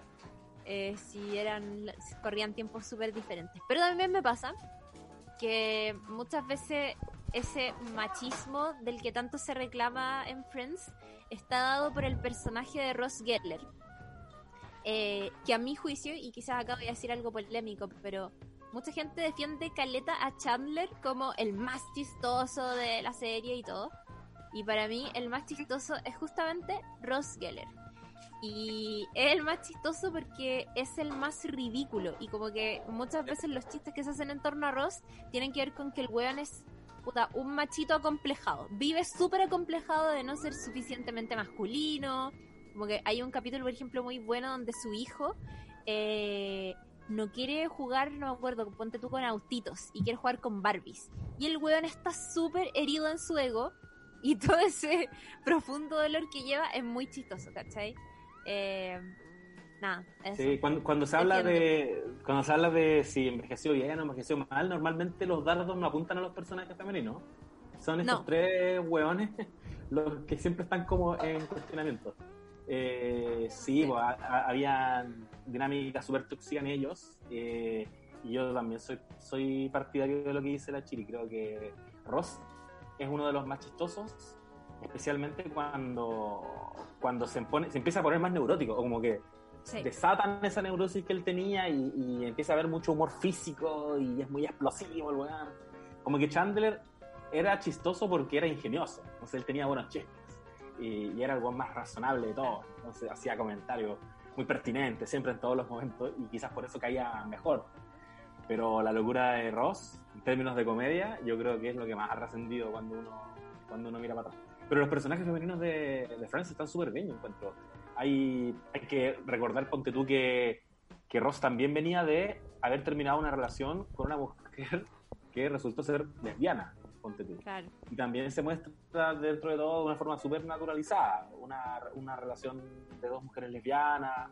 Eh, se abordan muchos temas que con el tiempo han estado como súper coyunturales igual encuentro. Pero sí, po, al final es una serie de su época y yo creo que va a pasar siempre con la comedia, que hay que evaluarla un poco por el contexto en el que salió, porque los temas cambian, los discursos cambian, los valores van cambiando y es inevitable que cuando mirís para atrás. Ayer grabamos un podcast donde la Chiri mencionaba ponte tú, a Monty Python y, y, Mon- y Monty Python con todo lo visionario y lo adelantada que fue. Obvio que si hoy día te quisiera poner eh, como evaluarla con una vara de- del 2020, puta, encontraría caleta de, de weas bien machistas, medias homofóbicas, transfóbicas. Pero yo creo que hay que hacer ese ejercicio, al menos yo, al menos para disfrutarlo, pienso, ya, pero ¿en qué momento salió Friends? Porque aún así cosas que tú las piensas de cierta época, no sé, How I Met Your Mother, ponte tú, y yo siento que ahí sí que uno podría lanzar más dardos de repente. Porque igual es de los 2000, ¿cachai? No es tan vieja. No, claro, no es tan vieja. Barney Stinson, no sé si en esa época eh, era tan aceptable, No. ¿cachai? Mm. Es heavy, Totalmente, amigo. es heavy. No quiero que parezca vuelta de chaqueta porque yo igual he sido súper crítico de Friends, eh, de hecho en nuestro podcast, porque yo no la disfruté tanto por lo mismo. A mí me costó verla, porque uno, porque me la maratoneé y me salía por las orejas, y dos, eh, por lo mismo, porque tenía que entender, como tenía que hacer el ejercicio, ah, ya, pero ya, esto es más chistoso si lo pienso en ese, en ese minuto. Hay tallas muy buenas que, que trascendieron al tiempo y te hay que cagar de la risa igual. Pero hay momentos en que, no sé, Nosotros con Jorge hicimos un capítulo que invitamos a un amigo nuestro a ver Cementerio Palpito 2. Y la vimos en vivo mientras la, El espectacular número 30. el espectacular 30. Y eh, nos pasa algo similar. eh, hay chistes que. Lo peor es que yo son la mayoría de los que me sé. Hay chistes que me dijeron envejecen bien, bien y otros como las weas. Así que no es solo en Friends. probablemente. En todo aspecto. Así que, Cementerio palpito, po. así que no, Tienen que haber no, algunos que no envejecieron muy bien. no, no, los atletas no, eso es para nada, para nada, para nada. Y aparte que, no sé, me decía que Friends de qué año es del 95, 94 parece que. Cacha, Jennifer- Sí, 95, no estoy Jennifer Aniston- El año pasado. Jennifer Aniston venía a actuar en, Jennifer Aniston venía a actuar en Leprechaun, la primera, Oh. su debut cinematográfico. Y Jennifer Oh, Aniston, que fue una de las que más trascendió de la serie, po. Yo cre- bueno, la que más le fue bacán. El 94. El Cacha, 94 se estrenó Friends. mira, de, justo, de- 22 de septiembre. mira, Claro, porque nosotros el año pasado, de hecho, con No Sabes Nada, grabamos un especial de Friends, 25 años. Re bueno el especial. Lo Oh. grabamos con CNN y nunca salió bueno. porque Chile despertó. pero ¿y el audio no lo Fue tienen? ¿Y el audio no lo tienen? No, es que, cacha que. Se fue los peló- se los peló Turner. Tan, tan bien trabajado. Mira, esto nunca lo hemos contado. Ah, se, lo, se lo voy a pedir a Copano. El pídeselo. video, y yo lo edito por último. Sí. Eso. Eh, porque lo grabamos allá en el estudio, imagínate, en el estudio donde En el que está la- en el que- Paulsen y todo, Ah, yo pensé que en ese que tienen para podcast ahora, porque tienen un, con panel y todo. porque Turner ahora tiene un estudio para podcast. Sí, Sí, po. Es que de hecho iba a salir en podcast y en video, ¿cachai? Sí. Pero cabros, tan bacanes que estaban en el estudio. Sí, po. donde hacen última mirada. No- nosotros hicimos un especial de, de Game of Thrones allá, po, donde yo me condoré y los fanáticos me hicieron corneta. Oh, me equivoqué. Es que hubo gente, es que yo, mira, yo siempre dije al principio que yo no había leído los libros. No, Entonces dije, cometí un error, ¿me entiendes tú? Cometí un error. Pero, dije, ah, pero se excedieron porque yo encuentro que nosotros fuimos súper claros. Nosotros hicimos dos especiales. Uno para nuestro podcast que dura como dos horas y media, donde entramos, pero en detalle de todo, de todo lo que podía hablar de Game of Thrones. Y, y otro donde queda claro que sabemos de Game of Thrones. Y el otro que hicimos por CNN, que, que la idea era simplificarlo. Entonces hay muchas cosas que las dijimos como muy en general y, y tratando de masticarlo mucho y ahí como que los niños empezaron, no, pero eso no es tan así, porque en Oh, verdad... no, es que, bueno, fue un error garrafal que yo, yo pienso como ya, si yo fuera fanática de Harry Potter y me dicen, no sé, como, Mm. la weá y está mal, yo digo como ya, pero eso no es así, eh, y lo entiendo, y, pero, pero hubo gente que se ofendió demasiado, y a mí ya, a- al principio me, me dio pena haberme equivocado, pero ahora me da risa porque es como puta la por la chucha como me equivoco en eso. Yo no me acuerdo quién era el error. Yo sé que... no, ahora me da risa porque el error fue que yo dije, dije que eh, dije que los dragones los habían eh, como que se habían terminado de acabar porque los habían matado, ¿cachai? En una revolución, parece, no me acuerdo, algo así. Y no, pues los dragones se extinguieron. Se extinguieron porque los mantenían encerrados, ¿cachai? Pero la, la weá, Y po. nada, me, me traspapelé en dos hechos históricos muy importantes del universo de Game of Thrones y eh, me hicieron corneta. Y eso, perdona, yo eh, y eso eso eso Y pasa en la no sabe serie. nada, no sabe nada. ¿Eso pasa en la serie o pasa en los libros? Es. Es, En los libros. Es, es algo que te lo dicen, lo enuncian en los libros y ni siquiera pasa. Que te lo cuentan como algo del pasado. O sea Ah, que no, no era tan fácil cachar tampoco. ah, no, Y me hicieron corneta. Anécdotas. yo no cacho y no, no sé. Yo, yo, te digo, mi acercamiento, yo vi la primera temporada, sí, la primera temporada de Game of Thrones yo la vi. Bajé los capítulos, respaldé los capítulos Ya. y, y los vi y, y no, no, no me gustó, la encontré lenta. Y no hice el mismo ejercicio que con Breaking Bad. Porque con Breaking Bad yo dije lo mismo y me dijeron, no, pero sigue porque de la segunda para arriba como que ya empecé a aprender. Que fue así lo que me ocurrió. Eh. Pero con Game of Thrones no pude, no, no, no, no me dio. Entonces no me dio nomás. Hay gente que no puede hasta el día de hoy y es totalmente entendible. No es tan fácil como los que la disfrutamos creemos. No, pero está ahí. Yo, yo la que sí quiero ver, que... mm, oh, pero aún no me saco la imagen de la cabeza, que... eh, Euforia. Ah, es buena, buena. euforia. Y que con Jorge, este, Visualmente es preciosa. con Jorge fuimos a una sauna una vez, donde un amigo en la Florida, y la, está, y la estaban viendo. Y estaban viendo justo, justo la parte donde hay un guatón gigante en pelota, como haciendo una, en una cámara. Ese era el capítulo 3 o 4, se estaba tocando. Ah, no, es una gordita. Bueno, ya, una, una- Ah, ya, ya me acordé, ya me acordé. No, el, el guatón es el que, sí, es el que pagó por ver a- Exactamente, a ent- eso era. Entonces como que vi, vimos la Oh, imagen, yo yo, vi la imagen y fue como, ¿qué es esta weá? Euforia, puta la weá, tenía ganas de ver la serie, entonces, como que tengo, eh, que fue donde, que fue donde Gastón, ya me Jorge, acordé. Que fue donde ¿Te Gastón, engancharon con eso? ¿Te engancharon con eso? sí, porque fuimos, fuimos donde, donde, Gas- donde Gastón, fue como, puta la imagen culiada la tengo en la puedo cabeza, enganchar a Panda la imagen culiada así como, oh, ¿por qué estoy viendo esta weá? Pero, Porque hay un guatón haciendo esa weá.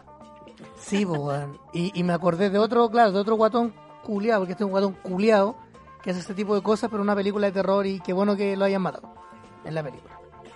Fue algo que disfruté mucho. ¿Cuál? En, en el juego del medio 4. Hace cochinada y lo matan, por ahueonado.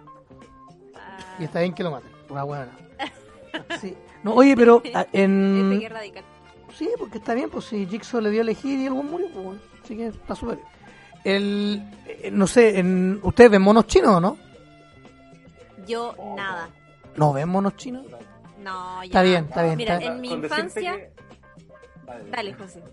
No, no, con decirte que estoy viendo recién Chingeki. Estoy como. Ah, pero igual.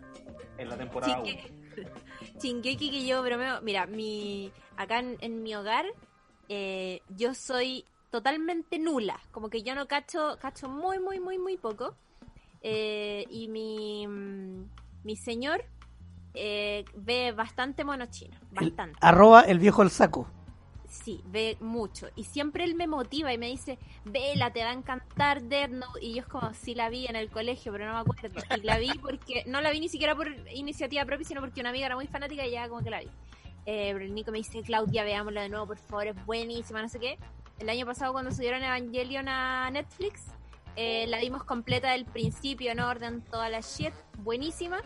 Eh, pero mi nivel de, de, de inexperta y que yo siempre más encima hago chiste eso es que Nicolás me dice veamos Chingeki no Kyojin y yo le digo "Ven- veamos Chingeki no Kyoki porque no cacho nada Chingeki no Kyoki digo yo. Aguante los monos chinos. Em, Aguante los monos es que me pasa y lo, lo, lo palpico, lo encuentro muy apasionante, pero mm, siento que ya es como que a esta altura no me voy a subir a ese carro porque no lo voy a entender, como que siento No, que no, pero- demasiado en conectar, ¿cachai? Pero por ejemplo, podrían Ver con series. Podrían ver. Chingeki la quiero ver. Ya, pon Shingeki. Eh, podrían ver Inuyachiki, que es cortita. Cortita, son como 15 capítulos. Es de Amazon Prime, ahí está. Pues la pueden encontrar en, cual- en cualquier sitio de internet. Eh, High School Girl, que está en Netflix. Las dos temporadas están en Netflix. La pueden mirar ahí.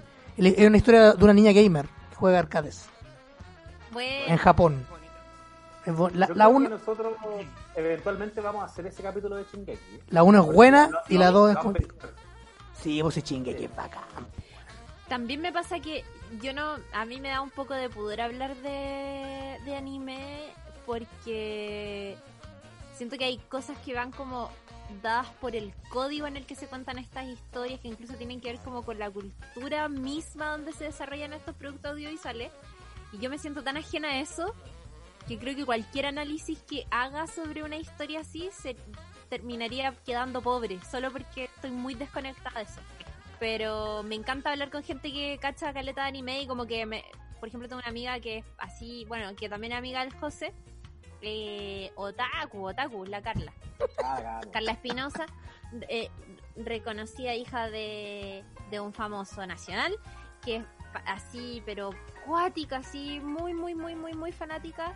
Y siempre en la U me trataba de motivar y me contaba historias y yo como, oh ya, bacán, voy a verla y finalmente nunca la veía. Y podría decirte que todas las pequeñas cosas que sé lo sé por mi señor y por Carla Espinosa.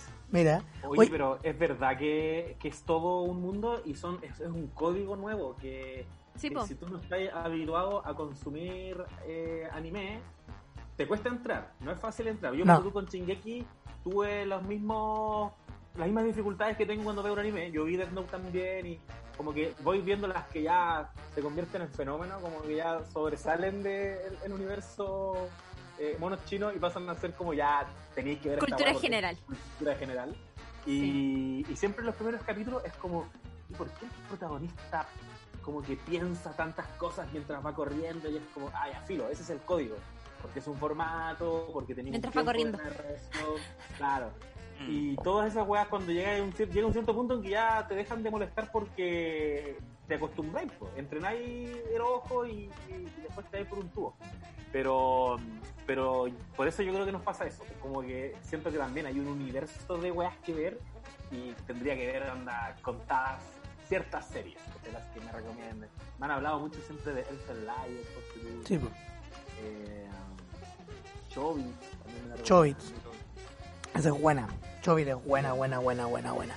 Sí, es, es brígido eso del código, porque a mí me pasa, por ejemplo, como en el mundo del doblaje también, se doblan muchísimas cosas japonesas po. y coreanas también y cosas así. Y, mm, y la cagó que si tú no estás acostumbrado a consumir ese tipo de producto, te cuesta mucho entrar en la clásica interpretación en español latino que se hace de, esos, de esas cosas, ¿cachai? En cambio, la gente o lo- los cabros y las cabras que de verdad son fanáticos del anime y como que cachan perfecto el tono de la voz y todo como del doblaje latino, lo hacen en dos tiempos, pero si tú no estás acostumbrado a eso, se te hace muy difícil, porque es como una weá que ya está muy establecida. Oye, para preguntarles un poco de, de otros personajes femeninos que les gusten, eh, que no sean solo de serie.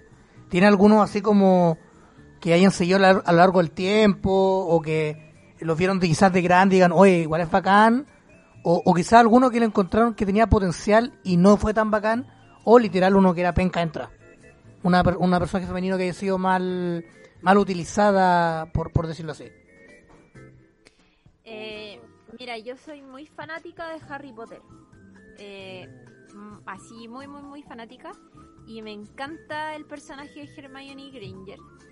Eh, me enc- como que me fascinan todos los memes de Hermione y me encanta que toda una generación de niñas de mi edad se haya sentido como que tenía que ser como Hermione porque además pasa una cosa muy bonita que, que uno podría pensar que no es tan común que es que mm, ella es como la líder invisible casi más invisible menos en otras ocasiones de este trío, ¿cachai? Que está compuesto por Harry, Ron y ella que, que Harry ahí es como el centro. Sus, sus dos amigos, Ron y Hermione, se desviven por él a lo largo de la historia desde el comienzo. Como que esa amistad que forjan es muy fuerte y siempre las decisiones que toma el grupo se toman en función de lo que finalmente vaya a ser bueno para Harry, porque básicamente todo se trata de protegerlo, de apoyarlo.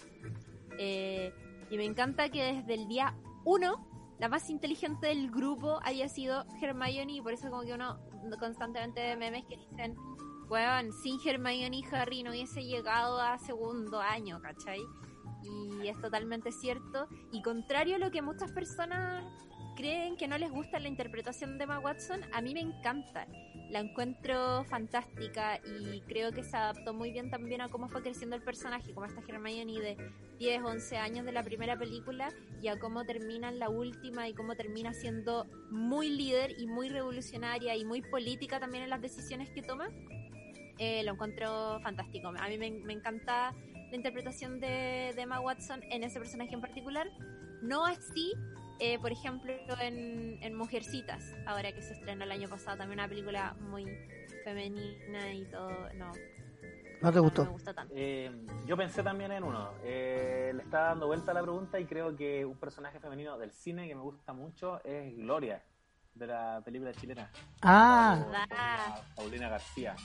Y también encuentro muy desafiante el, el, ejercicio de Gonzalo Massa, que es el guionista, de no solo construir un personaje femenino, siendo un hombre heterosexual eh, occidental, y además un personaje femenino viviendo la crisis de los 50. Una weá que tendría que ser súper ajena a uno, pero yo estuve en charlas donde él contaba que, puta, conversó con muchas mujeres, eh, bombardeó de preguntas a muchas conocidas que tenía para configurar este personaje que da vida a esa película que me encanta.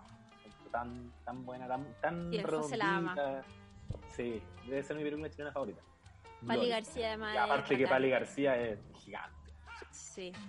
¿Y a ti, Jorgito? Bueno, Ana de los 80.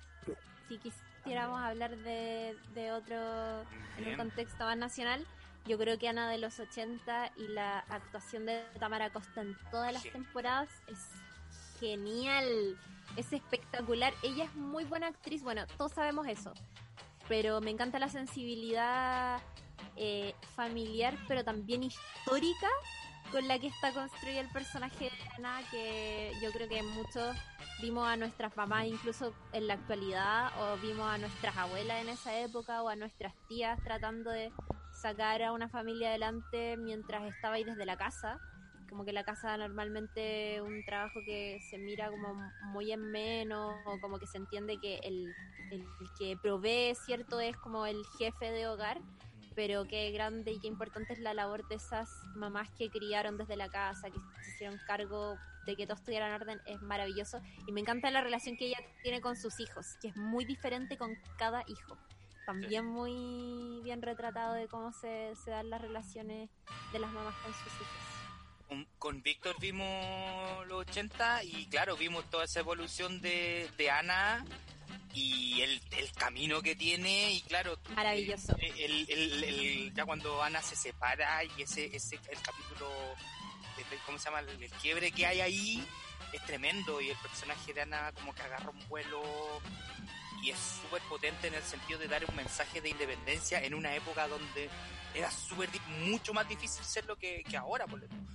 Era sí. mucho más fuerte y en un contexto histórico tremendo y duro y es, es un personaje que está súper bien desarrollado en ese en ese escenario es súper fuerte para mí es Y me una de las encanta el- y me encanta la importancia que tiene su amiga eh, en toda su historia, ¿cachai? Que siempre estuvo ahí con ella, siempre la acompañó, la escuchó, fue la que la alentó a trabajar. La comadre Nancy. A- comadre Nancy, cuando Ana eh, entra al mundo laboral, eso es muy, eso es muy impresionante porque ella adquiere una independencia económica que antes no había tenido y eso impacta muchísimo en su esposo. Eh, como sabemos que ha impactado en muchísimos hombres del mundo y sobre todo de Chile.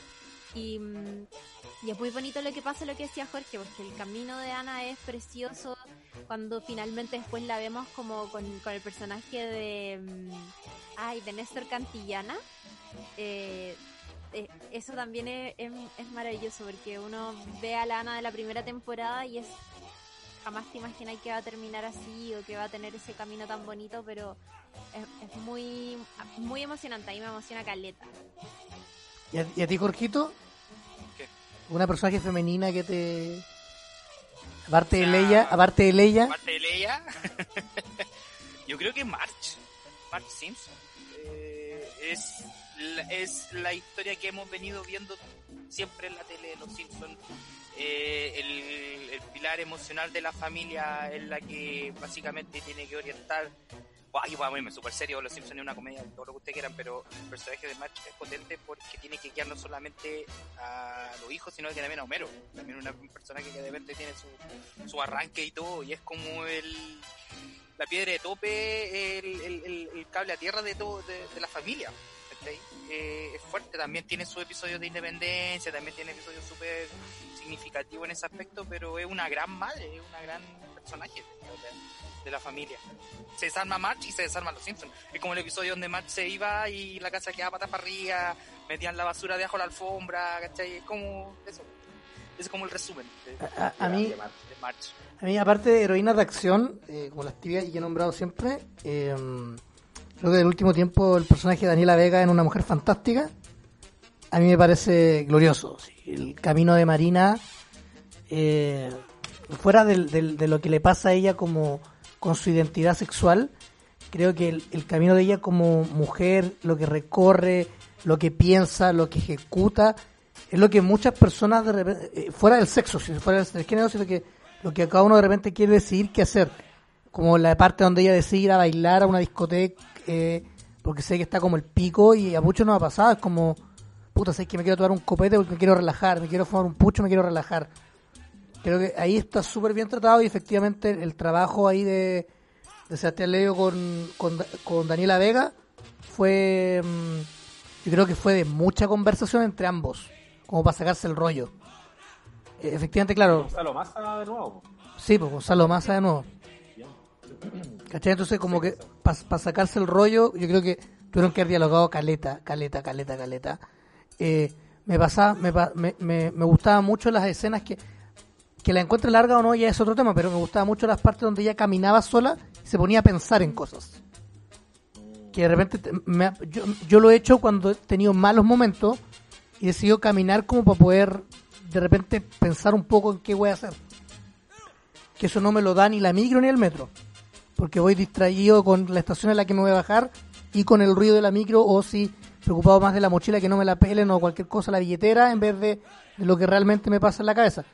Entonces creo que, que en el caso de una mujer fantástica, eh, el, el, el, el universo, el, como el, ¿cómo explico? Como el, el, lugar donde ella se encuentra, lo que a ella le pasa de- en, en su pensamiento es lo que a mí me hace que, que sea realmente una buena película. Y, por eso el personaje de Marina, te lo encuentro la raja, uno. Porque tiene trasfondo, tiene motivación. eh, no es un camino de la heroína, pero sí es el camino de una persona que está en constante cambio y que realmente quiere hacer cosas. Y quiere salir del hoyo y sentirse bien. Realmente lo más importante para ella es como sentirse mujer y sentirse bien. Entonces creo que por lo menos para mí es, un- eh, es bueno destacarlo. Por lo menos. ¿no? Una cosa Sí. En un ambiente especialmente adverso también. súper adverso. Súper adverso. No puede ser más hostil para ella, todo lo que le pasa. Y aún está ahí resiliente como esta escena que lo grafica muy bien cuando tiene todo el viento en contra Sí, pues. y ella está como inclinada adelante. Muy, muy buena. Ay, qué maestra esa escena, weón. Preciosa.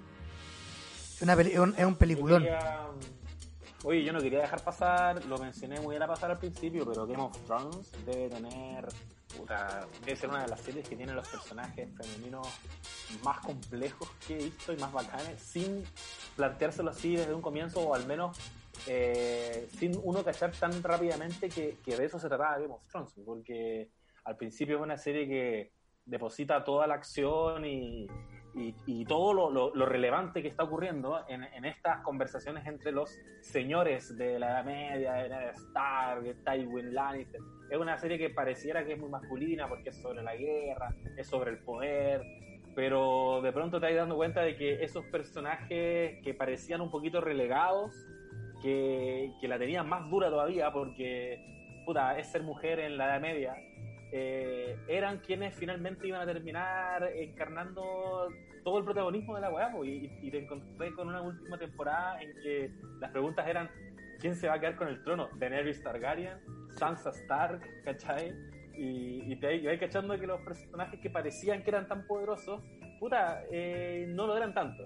En general una serie que, que tiene muchos matices en todos sus personajes, ¿eh? Pocas veces he visto arcos tan bacanes de personajes que tú partes, ponte tú, odiando, como el caso de Jamie Lannister, porque el, el weón trata de matar a un cabro chico al principio y termináis la serie apañándolo, como "Va- vamos, weón, vamos Jamie, y no te das ni cuenta. Esa yo la encuentro heavy. Con los personajes femeninos también uno no se da ni cuenta. En qué momento la serie se trató finalmente solo sobre ellas. Y eso también es mucho mérito del escritor, de R.R. Oye, Claudia, fuera de si es buena o mala la, la película, ¿a ti qué te pareció? ¿Tuviste la de las casas fantasmas? Y, y, mm, pero no, o, o- qué te pareció, quizá ya no haberla, sin haberla visto, como lo que criticaban de que era mala o es mala porque mujeres son las que actúan? Puta, pero es que ese es un... No sé qué te Ya, pasa a ti, y que si tú le he conversado quizá con gente que la vio, porque yo la vi y la tengo, Ya, yo no la, yo no la he visto. y creo que es una... bu- A mí me gusta mucho. Justo ayer en el, en el podcast que grabamos eh, nos acordamos a, la pasada de esto y como que dije, weón, tengo, verdad que tengo que verla. Eh, puta, a mí, yo en general, weón, paso mucha rabia con la gente que es muy fanática y que es muy fanática por internet reclamando. Como que me, me, me desespera y me... Y a veces son como los comentarios de Mol, ¿cachai? Como que uno los odia, pero a veces igual los lee como una especie de automartirio muy raro que tiene uno. Eh, pero es lo mismo y siento que opera bajo la misma lógica que operó en su momento cuando iban a lanzar Capitana Marvel, no sé si se acuerdan, que era como que criticaban la película sin haberla vista, haberla visto solo porque les caía mal Brie Larson porque era feminazi, ¿cachai? Sí, pues lo mismo. Eh, ¿no? Eh, como, era la misma lógica. Eh, A mí, a mí me gusta la Brie Larson. A mí me encanta Brie Larson, lo encuentro seca, me encanta la habitación, la película y a mí me- yo soy, por ejemplo, de las personas que les gustó mucho Capitana Marvel. Em,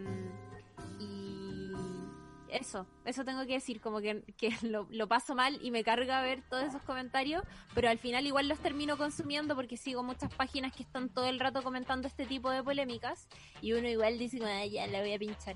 Pero yo creo que reclamar porque los personajes ahora tienen una beta femenina o porque se adapta una historia a algo con personaje femenino o porque se les da otra mirada o porque hay una directora en vez de un director, son puros ahueonados, weón. Como que está súper bien querer hacer una relectura de una historia o plantearla desde otro lugar. Y me parece que lo que uno tiene que apreciar en ese sentido es que esa nueva propuesta sea redonda y sea satisfactoria y sea fiel, por ejemplo, en el caso de que esté eh, basada en una historia que es muy exitosa, en una saga, no sé, ¿cachai? Pero si te vayas a poner a criticar por criticar, eso no es más que misoginia, amigues. Eso. Eh, mismo caso pasó con, en su minuto me acuerdo con eh, la idea de que Idris Elba fuera a protagonizar James Bond, me acuerdo. Surge como una legión de fans que se resisten a, a estas propuestas, como que hay un canon que tenéis que respetar, es como, no weón, James Bond no puede ser negro, o la mujer, eh, como, como era el, la casa fantasma, son hombres, ¿cachai? Que me cuesta igual entenderlo. Son cosas que cuestan demasiado entenderlo.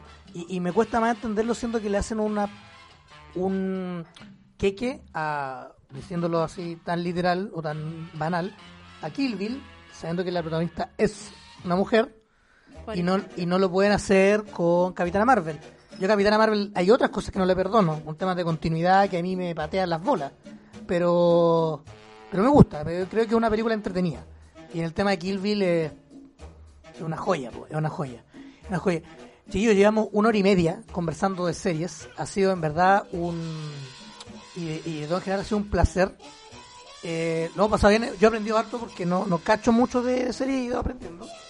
Quizás no vea Game of Thrones, pero sí voy- creo que voy a ver Better Call Saul. Le voy a dar la, la oportunidad porque me han dicho que, que es buena. No- No es primera vez que me dicen que weón, ve la wea. Por favor, en vez de esa mierda que ¿Pero te, te gustó Breaking Bad? Sí, pues sí me gustó. Ya, entonces vaya a disfrutar mucho del cosa. Sí, sí O sea, hay gente que dice, hay gente que dice que es mejor. Yo no sé si es así, pero eh, eh, Guillermo del Toro dice que es mejor ver con Saul que. Lo Ese dice el Guillermo el Toro. Sí, claro, se le dice Guillermo el Toro que participó en Death Stranding, cualquiera tiene razón. Yo, yo le he creado a don Guillermo. Así que nada, pues, eh, chiquillos, ¿dónde, eh, qué día los pueden escuchar? ¿Dónde los pueden escuchar para que... Estamos sacando capítulos semanales, pero no tenemos como un día tan establecido. En general estamos sacando capítulos los días viernes o, domingo o lunes. Em, esos son como los días que hemos sacado hasta ahora y estamos alternando, tratando de alternar entre eh, capítulos temáticos. Por ejemplo, ahora vamos a estrenar uno que tiene que ver con comedias, comedias aleatoriamente que nos gustan mucho y que se pueden ver en plataformas de streaming.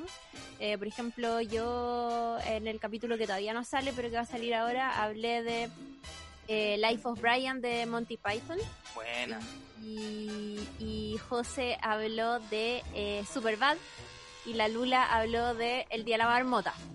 Muy diferentes entre sí de épocas, de Mira. estilos, direcciones y todo.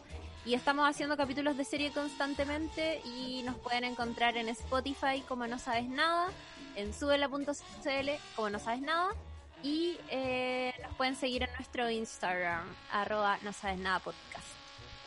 Lo dejo todo. Lo dijo todo. Lo dijo todo. Sí, nada más que agregar. Nada más que... so- Solo voy a decir que con Superbad me pasa que mi hermano y yo somos tan fan de esa película que no sabemos frases. Es una wea para el Yo pico. también. Eh, yo, A ver, digan algo. ¡Hey you, McMuffin! Y sale el vagabundo y le tira el vodka, ¿cachai? Sí, pues en la micro. Y en la- claro, es una película que tiene muchos chistes cancelados, eso sí. Pero, porque la vi hace poco. Mi profesora de biología dijo que eso pasaría. La vi, hace- la vi hace poquito. O tirar escupo a la ropa, eso también está cancelado. Y eso Fue pasó. la primera, amigo, fue la primera película que criticamos en este podcast. Fue la primera que criticamos en el podcast. Viendo eso- No. En el episodio cero. en el ce- en el 1 al 0. Sí, una cosa así. Y lo último, chiquillos, ¿qué nos pueden recomendar en series de que quizás no sean Ahora. tan mainstream o, o mainstream Para que, salir, para burlar la cuarentena. para burlar la cuarentena? Oh, Algo que estén ver. viendo ahora o que recomienden. Sea ¿Sabes que viejo. Yo recomiendo harto una que, que igual la comentamos en el podcast, que no es tan mainstream, pero me sorprendí con que harta gente efectivamente la había visto, pero nadie lo comentaba. Como que todos la vieron, muy a la pasada, que es Easy. Está en Netflix, que es muy livianita, que eh, aborda relaciones eh, afectivas modernas, de distinto tipo. Son puros eh, capítulos autoconclusivos. Son, cada capítulo es una historia de amor distinta y algunos de esos avanzan hacia las temporadas siguientes. Eh, está súper interesante y aparte que tenemos podcast sobre eso, así que para que vean la serie y después escuchen Está perfecto. Yo creo que hay una comedia que está muy buena y me da pena mucho que no sean tantas las personas que la ven, que es Gracie Frankie, que está creada por una de las cabezas de Friends también y que está protagonizada por dos leyendas de la comedia mujeres, que es la Lily Tomlin y Jane Fonda, que son además muy amigas en la vida real y que interpretan a un a una grupo, o sea, son dos mujeres que llevan casadas muchísimo tiempo con sus respectivos esposos, que a su vez son abogados y trabajan juntos. Y la serie parte cuando eh, sus respectivos esposos las invitan a cenar para confesarles que son gay y que están enamorados de entre sí y que por lo tanto el matrimonio no puede seguir. Y entonces a ellas se les va el mundo un poco abajo porque toda esta idea de familia y de lo que habían construido a lo largo de tanto tiempo con hijos entre medio y todo, se va un poco al carajo de la nada, pero eh, tienen que encontrar la manera de sobrevivir. Una es muy hippie, la otra es muy pituca. Claramente no se gustan sus esti- estilos entre sí porque una es muy liberal y la otra es más conservadora. Pero eh, es muy bonito como en un momento tan hostil emocionalmente para ambas logran conectar y, y- y hacerse amigas, conectar emocional de manera muy profunda a partir de una desgracia, ¿cachai? Y es muy graciosa. Está en Netflix, es original de Netflix. Jorgito, ¿algo que nos quiera recomendar? ¿Alguna película? ¿Algo que ha visto en su casa? que yo siempre- es que yo siempre veo lo mismo, amigo. ¿Pero no ve nada nuevo, amigo? Estoy viendo Community todavía. Pasé a la tercera, tem- pasé a la tercera Love temporada. it. A, la- a la tercera temporada recién pasé, así que voy tranquilo en eso. Yo vi la ¿La estoy película. yo- disfrutando? La estoy disfrutando, buenísima. No sé por qué no la había bacán. visto antes. La chucha. Hagamos un De capítulo, verdad. hagan un capítulo de Community, invítenos. De verdad, de verdad, yo no, yo de verdad me to- no, no la vi en su tiempo, primera vez que la veo. Y bacán.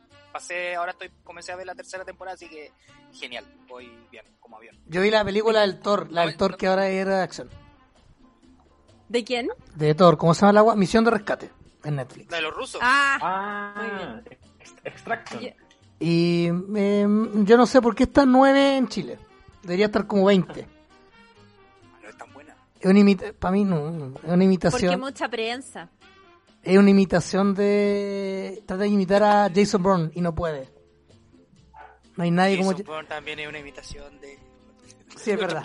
Oye, sí, lo otro. Yo quiero recomendar una película que, o sea, yo la he estudiado harto. eh, se llama Becky, que es de, de una chica que es protagonista, una adolescente, en la cual defiende su casa de unos ladrones.